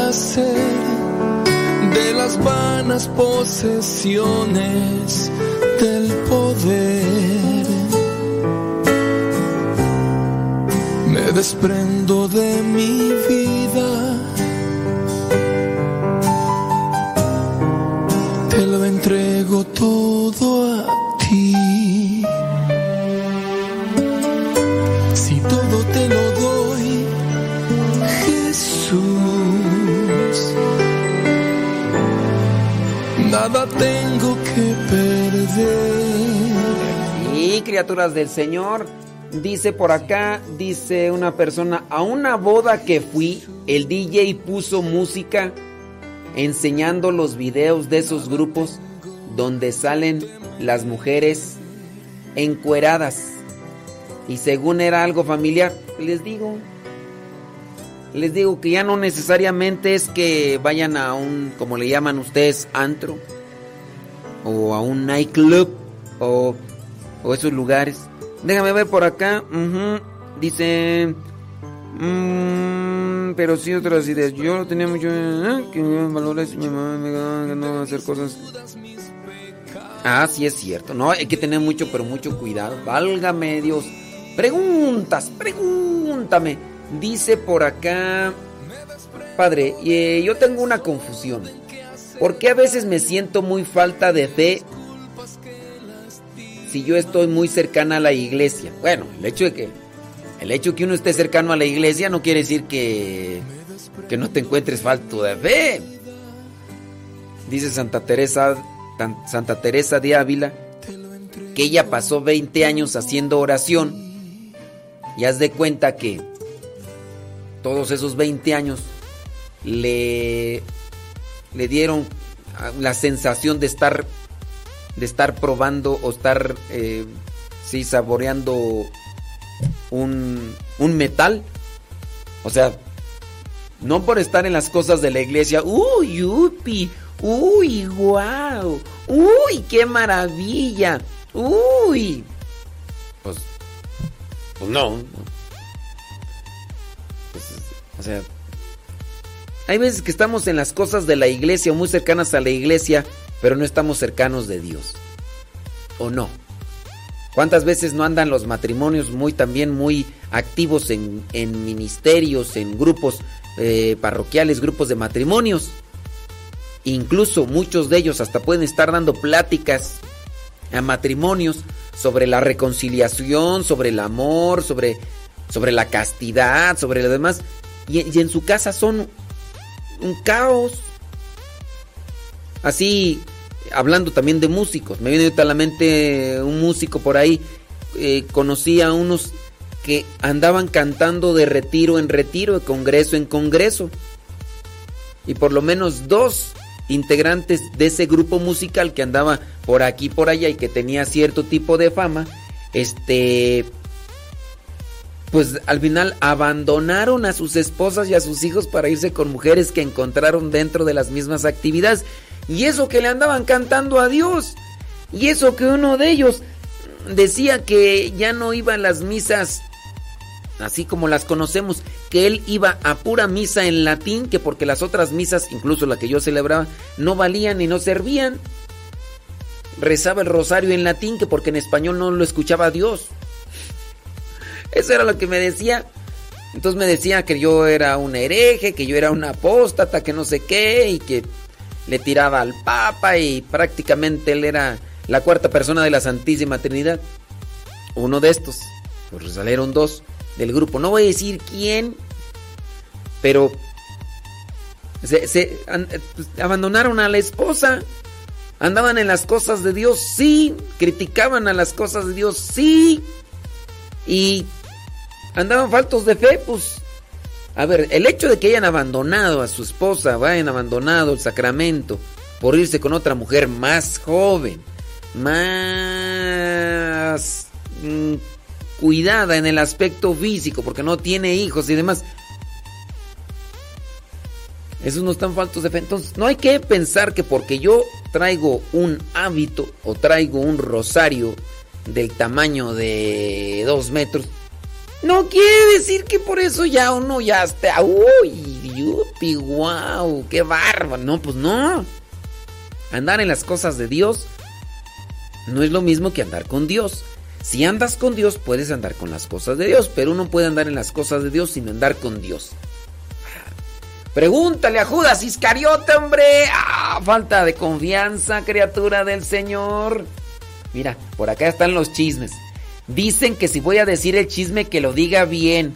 Que diga el nombre completo del fulano y del grupo al que pertenece. Ahorita me viene a la mente un fulano que también hizo varios discos. Él era solista, el cantante, escritor, productor. ¿Y qué pasó? Tenía su esposa, bueno, sí tiene su esposa, porque al final de cuentas no, ¿verdad? Tiene su esposa, sus hijos. Y en la realización de un video para su nueva producción musical, conoció, conoció a una muchacha, contrataron a una modelo, él tanto se apasionó por, no, no voy a dar muchos detalles porque si no después van a empezar ahí a esculcar por aquí, por allá, van a decir, ah, ya sé de quién habla, está hablando el padre. Sí, pero bueno, la cuestión es que conoció pues, una modelo, una modelo. La conoció y este... y dejó a la esposa y dejó a los hijos. Y le andaba... Y- y andaba haciendo un video para Dios. O sea, andar en las cosas de Dios, criatura. Andar en las cosas de Dios no es garantía de estar bien en la fe. Hay que andar con Dios para andar con las cosas de Dios. Dice por acá, eh, una de las compañeras se salió del grupo del Señor de la Misericordia solo por el ministro. un comentario de que para qué leer, que para, de que para leer debemos preparar más porque se equivocaba en las leídas de cualquier. Pues sí. Em, nos ponían a hacer y ahora anda enojada conmigo y habla muy feo de nosotros y de much- y me da mucha tristeza. Pues sí, ni modo. Pues son cosas ¿verdad? que es, ah, pero sí, sigo leyendo acá este comentario que nos hace la persona porque pues dice que, que te- tiene mucha confusión, que porque pues anda en las cosas de Dios, pero que tiene poca fe. Dice, pero hay veces que me siento mal, no quiero rezar. Bueno, no quiere rezar. Eh, he tenido muchos problemas, dice que ha tenido muchos problemas con su esposo, que él no quiere cooperar con muchas cosas, como por ejemplo chuchis. Y eso es que me siento muy defraudada y le pido perdón a Dios por todas las cosas que digo y hago todos los días. Pero yo quisiera que usted me diera un consejo porque quiero educar a, ya nos dice ahí, lo mejor que se pueda. Eh, quiere educar a su niña, que es adoptada. Se la dieron cuando tenía dos meses. Y hasta la fecha ella sabe que tiene otra familia, pero ella es muy feliz con ellos. Dice, bueno, eso yo creo. Pero ella es muy expresiva y ella ya tiene este, más de 8 años y menos de 10. Nada, pa, no. Dice que, que diga los nombres de los cantantes católicos que... ¿Cómo son de veras, hombre? Qué bueno que les, les encanta el chisme. Pero bueno, mira, este, es- sentirse faltos de fe es normal. Sentirse faltos de fe es normal. Eso te tiene que impulsar a seguirle pedaleando para no caerte. Síguele pedaleando, sigue trabajando. No te desanimes. Échale rayas al tigre y que nadie, absolutamente nadie te detenga. ¿Ok? Y, y es un proceso. Es un proceso que se da. A veces viene la fe así muy efusiva y hay veces que no. Pero yo te recomiendo, trata de buscar un guía espiritual. Trata de buscar a un guía espiritual. Puede ser el mismo sacerdote con el que te confiesas. Eh, trata de buscar tú herramientas con las cuales te impulses, te ayudes tú misma para seguir adelante. No sé, pueden ser libros, pueden ser música, pueden ser oraciones. Hay que, hay que motivarse uno. Yo, por ejemplo, cuando estoy en, en el espejo me canto yo a mí, qué lindo soy, qué bonito soy, cómo me quiero. Y yo así, yo me motivo, yo mismo me echo flores. Yo de repente me echo acá perfumito para acá. Hay que motivarse, hay que, que buscar las cosas, porque si uno espera que los demás. No, hay que buscar herramientas, está en lo espiritual. Busco oraciones, busco esto, busco eh, libros, busco cuestiones espirituales, audios. Entonces hay que incrementar la fe uno y, y no hay que dejarse llevar por la, la apatía, ¿ok?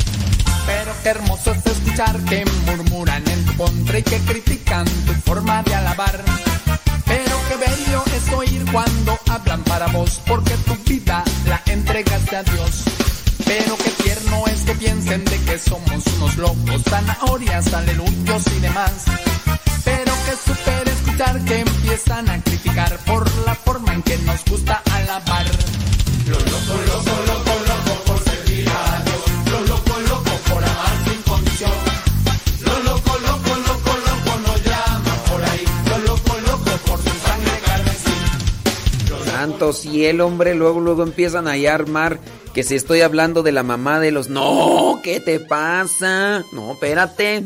Bueno. Agrégale también a esa persona que es la mamá de... Sí, también. No, pues Oye, estás bien enterada. Ah. Tú deberías de ser reportera de espectáculos, pienso yo. ¿Cómo la ves? Sí, yo, yo pienso que tú deberías ser reportera de espectáculos de la iglesia. sí, no, es que de todo hay en la viña del Señor. Saludos a everybody in your home. Saludos a todos los que nos están escuchando por acá. Es que hay muchos saludos, ¿eh? Muchos, pero muchos saludos.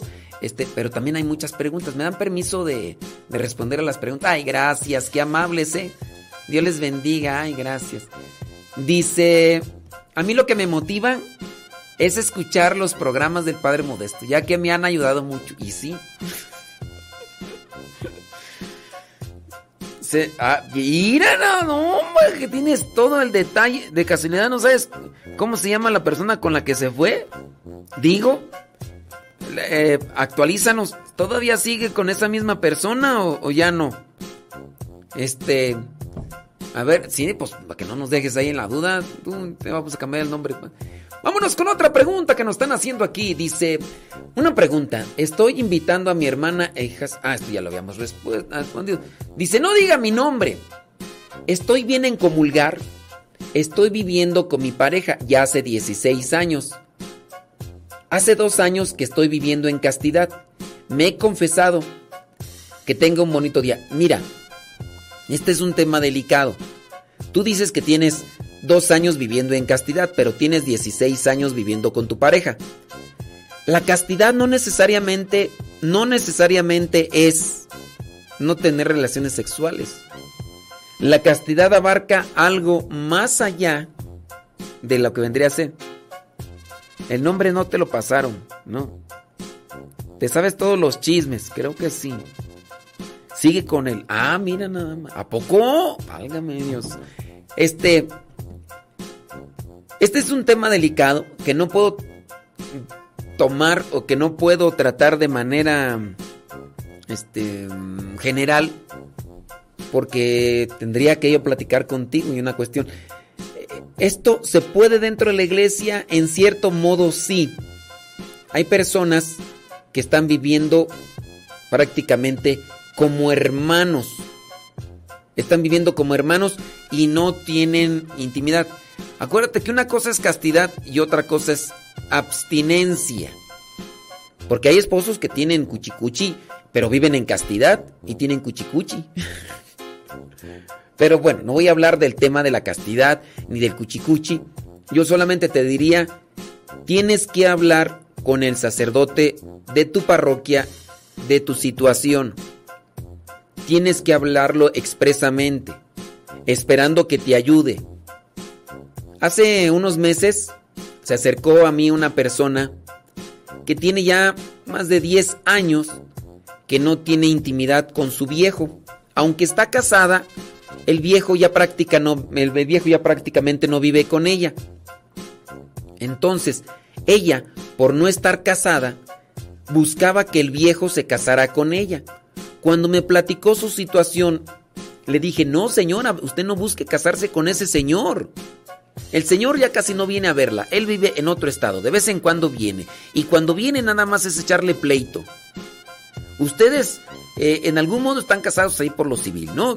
Eso es lo que los vincula, tienen sus hijos, han estado viviendo tanto tiempo juntos, pero hace más de 10 años que usted nada, nada de cuchicuchi. Ni lo busca usted a él, ni él la busca a usted. Usted podría estar en posibilidades de recibir la comunión por diferentes circunstancias.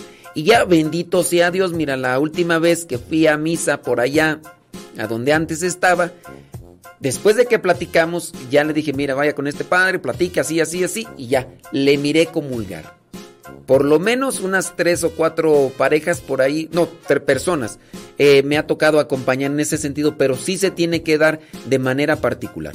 A primera vista yo te diría, si tú solamente así nada más, por buena intención, estás comulgando, eh, porque tú dices que vives en castidad y no tienes un buen asesoramiento por parte del sacerdote, estás mal. Porque no lo estás haciendo bien, tendrías que platicar con él. Solamente así podría yo acomodarlo, ¿ok?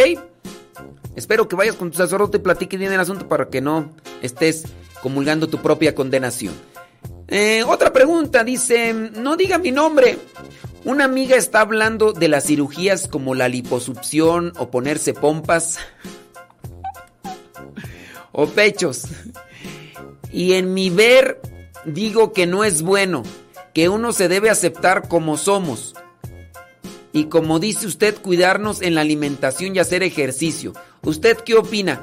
Mira, pues la iglesia acepta las cirugías plásticas. Porque esa es una cirugía plástica, ¿no? La, la iglesia acepta. Creo que hay de cirugías a cirugías.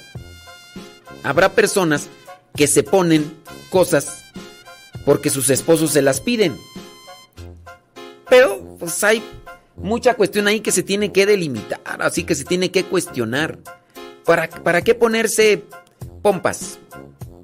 Hay una cuestión de, eh, de autoestima baja. ¿Para qué ponerse pechos? Hay una cuestión de autoestima baja. No saben lo que sufren las mujeres por lo que han dicho muchas de ellas, lo que sufren por estar ahí cargando peso de más. Digo yo, hay cirugías que sí son necesarias. No sé, un accidente, eh, se quemó alguien, eh, a lo mejor por ahí eh, algún, una cuestión de estas, ¿no? Que es necesario para un desarrollo, pero si en el caso de las mujeres, porque también los hombres nos podemos hacer cirugías. Yo, por ejemplo, me gustaría hacerme una cirugía de cabello y ponerme los chinos que tenía, como cuando tenía todavía 22, 23 años que tenía. Pero pues no, o sea, estará mal, yo estaré pecando. Si me hago cirugía. Si hay cirugías de esas, yo pienso que sí, ¿no? Pero, pues hay veces que... Pero sí, ¿no? ¿Qué opino yo de eso? De que pues, no hay un pecado como tal, a excepción de que se analice cada quien en su conciencia si lo está haciendo. ¿Qué tal? ¿Qué tal si una señora está queriéndose hacer una cirugía porque quiere ir a vender su cuerpo? Pues ahí sí ya está mal, ¿no? Eh, quiere hacerse una cirugía para atraer la vista de los demás. Entonces va a poner muy, tú sabes, muy esplendorosa la persona para que la miren los demás. Pues ya ahí encontramos un pecado de vanidad, ¿no? Aunque la vanidad también estaría eh, hasta en la forma de maquillarse. Porque hay señoras que no todos los días se pintan iguales. Hay veces que las señoras en ciertas fiestas se ponen ciertas plastas que después para quitarlas necesitas el doble de tiempo que utilizaste para ponértelas. Entonces ahí quiere decir que esa señora pues quería quería engañar a la gente. ¿Por qué se lo puso? Pues por vanidad, pues por qué más. Es una cuestión que se tiene que analizar, pero, pero pues sí. ¿Por qué se puso? ¿O por qué se quiere poner? No sé. De entre la gente que me está escuchando, que yo entiendo que es algo más o menos así evangelizado, ¿habrá mujeres que se quieran hacer ese tipo de cirugías? Díganme una razón así que ustedes digan que no me haga a mí pensar que es vanidad o que es egoísmo. Díganme una razón. Porque quiero y qué, ¿qué te importa? Es mi dinero. Pues, bueno. Dice por acá otra pregunta. Dice, ¿cuál es el significado de hacer una cruz cuando alguien fallece y a los nueve días se levanta la cruz? Creo que la hacen de calo flores y cada familiar va recogiendo un poco de calo de flores. Es un signo, un signo de la presencia de la cruz de Cristo que nos da esperanza en la resurrección. Solamente eso. No hay más allá de querer entender estas cosas. Quien lo haga o quien quiera verlo de esa manera, ya será su, su libre interpretación. Pero entre que son peras y son manzanas, pues ahí se los dejo para que ustedes lo analicen y lo chequen y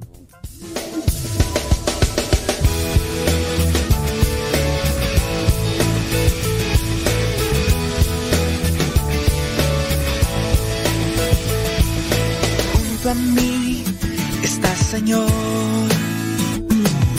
En tus manos va mi corazón. Eres tú, mi Salvador,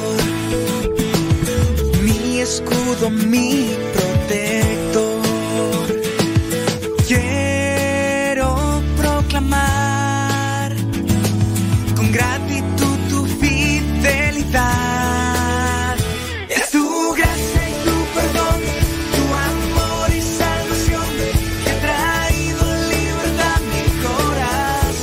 Qué chuchis.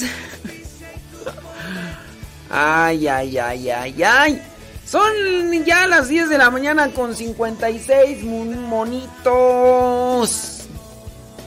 Eh, Ando así medio desgastado emocionalmente por varias cuestiones más más de reflexión hacia ah, de acciones de trabajo más a eso que de otra cosa.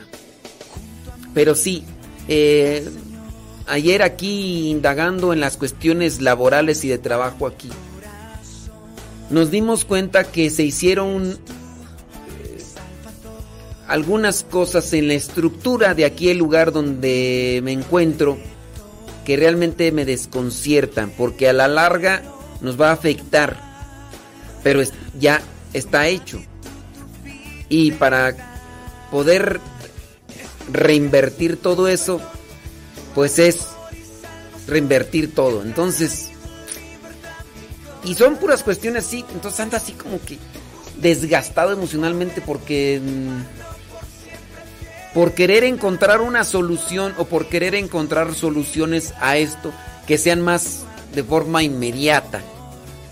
Y por eso ando así como... Pero no, ya creo que ya me despabilé. Ya me fijé en sus problemas y me di cuenta que los de ustedes están más gruesos que los míos. Me di cuenta que los problemas de ustedes están más chonchos que los míos. Y este. Y ya, pues que Dios los bendiga. Pues qué más que. Entonces. Ya, ya, ya andamos. Ya andamos. Ya, ahorita un chocolatito. A editar Paco y Patti. eh, después ir a ver a los muñecos, a los meninos. eh, ir a confesar un rato allá al, al retiro Cepa y regresar para acá y otras cosas más y, y a echarle rayas al tigre y que nadie, absolutamente nadie nos. ¿Cómo la ve? Desde ahí. libertad.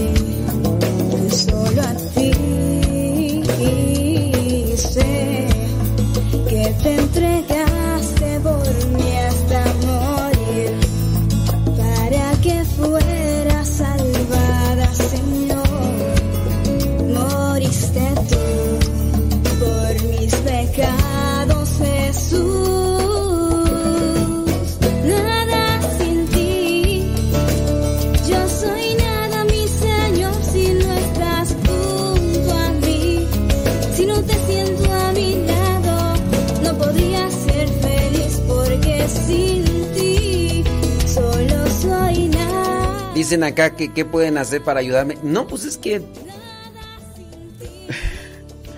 A ver, no se puede hacer algo... Solamente les podré decir, la única solución que yo veo ante ese problema... Miren, así, sencillo. Se hizo algo aquí en la construcción que no se hizo bien desde el principio. Ya ustedes, no quiero dar detalles más para no pero se hizo algo mal desde el principio. Entonces, como resultado, eso que se hizo desde el principio no va a dar mucho funcionamiento a nivel estructural. Dentro de unos cuatro o tres años vamos a tener que... Entonces, ¿qué hay que hacer para, para cambiar todo eso? Remodelar todo.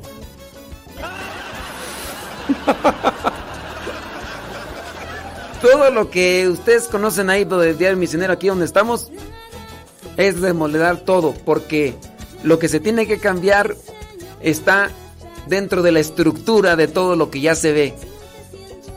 ¿Qué se puede hacer? Remodelar todo. Ay, ¿tú crees que entonces estoy buscando otras formas, pero no, o sea, ni modo, ni modo.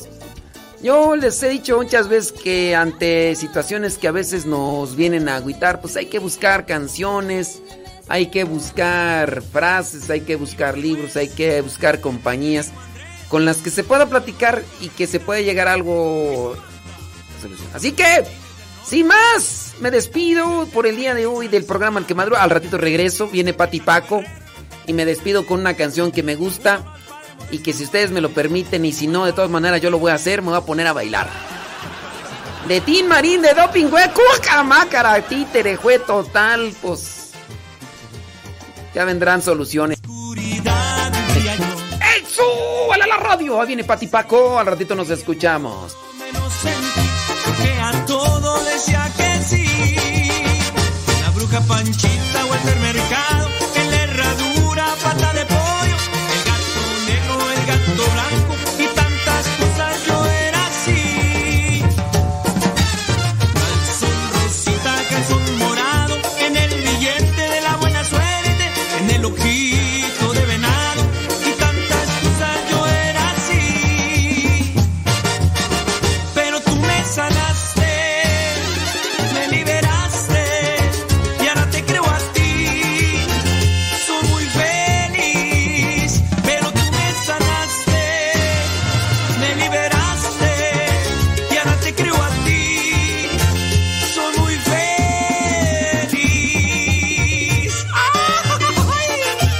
Ay, Jesús, ya no aguanto como antes aguantaba. Y vámonos católicos. Con Cristo. ¡Vale la radio! Sin Cristo nada. No, hombre, antes aguantaba tres horas, ahora aguanto tres minutos. oscuridad vivía yo, muy alejado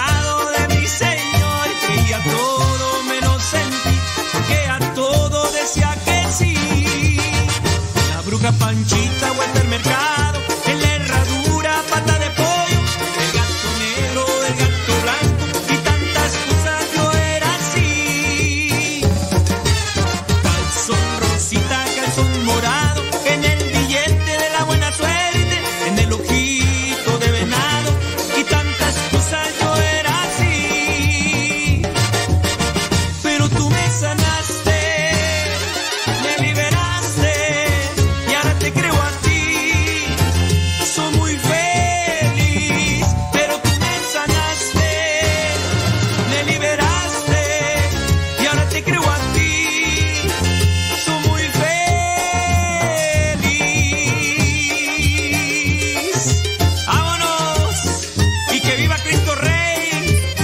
Falta de condición, pero. Al ratito nos vemos.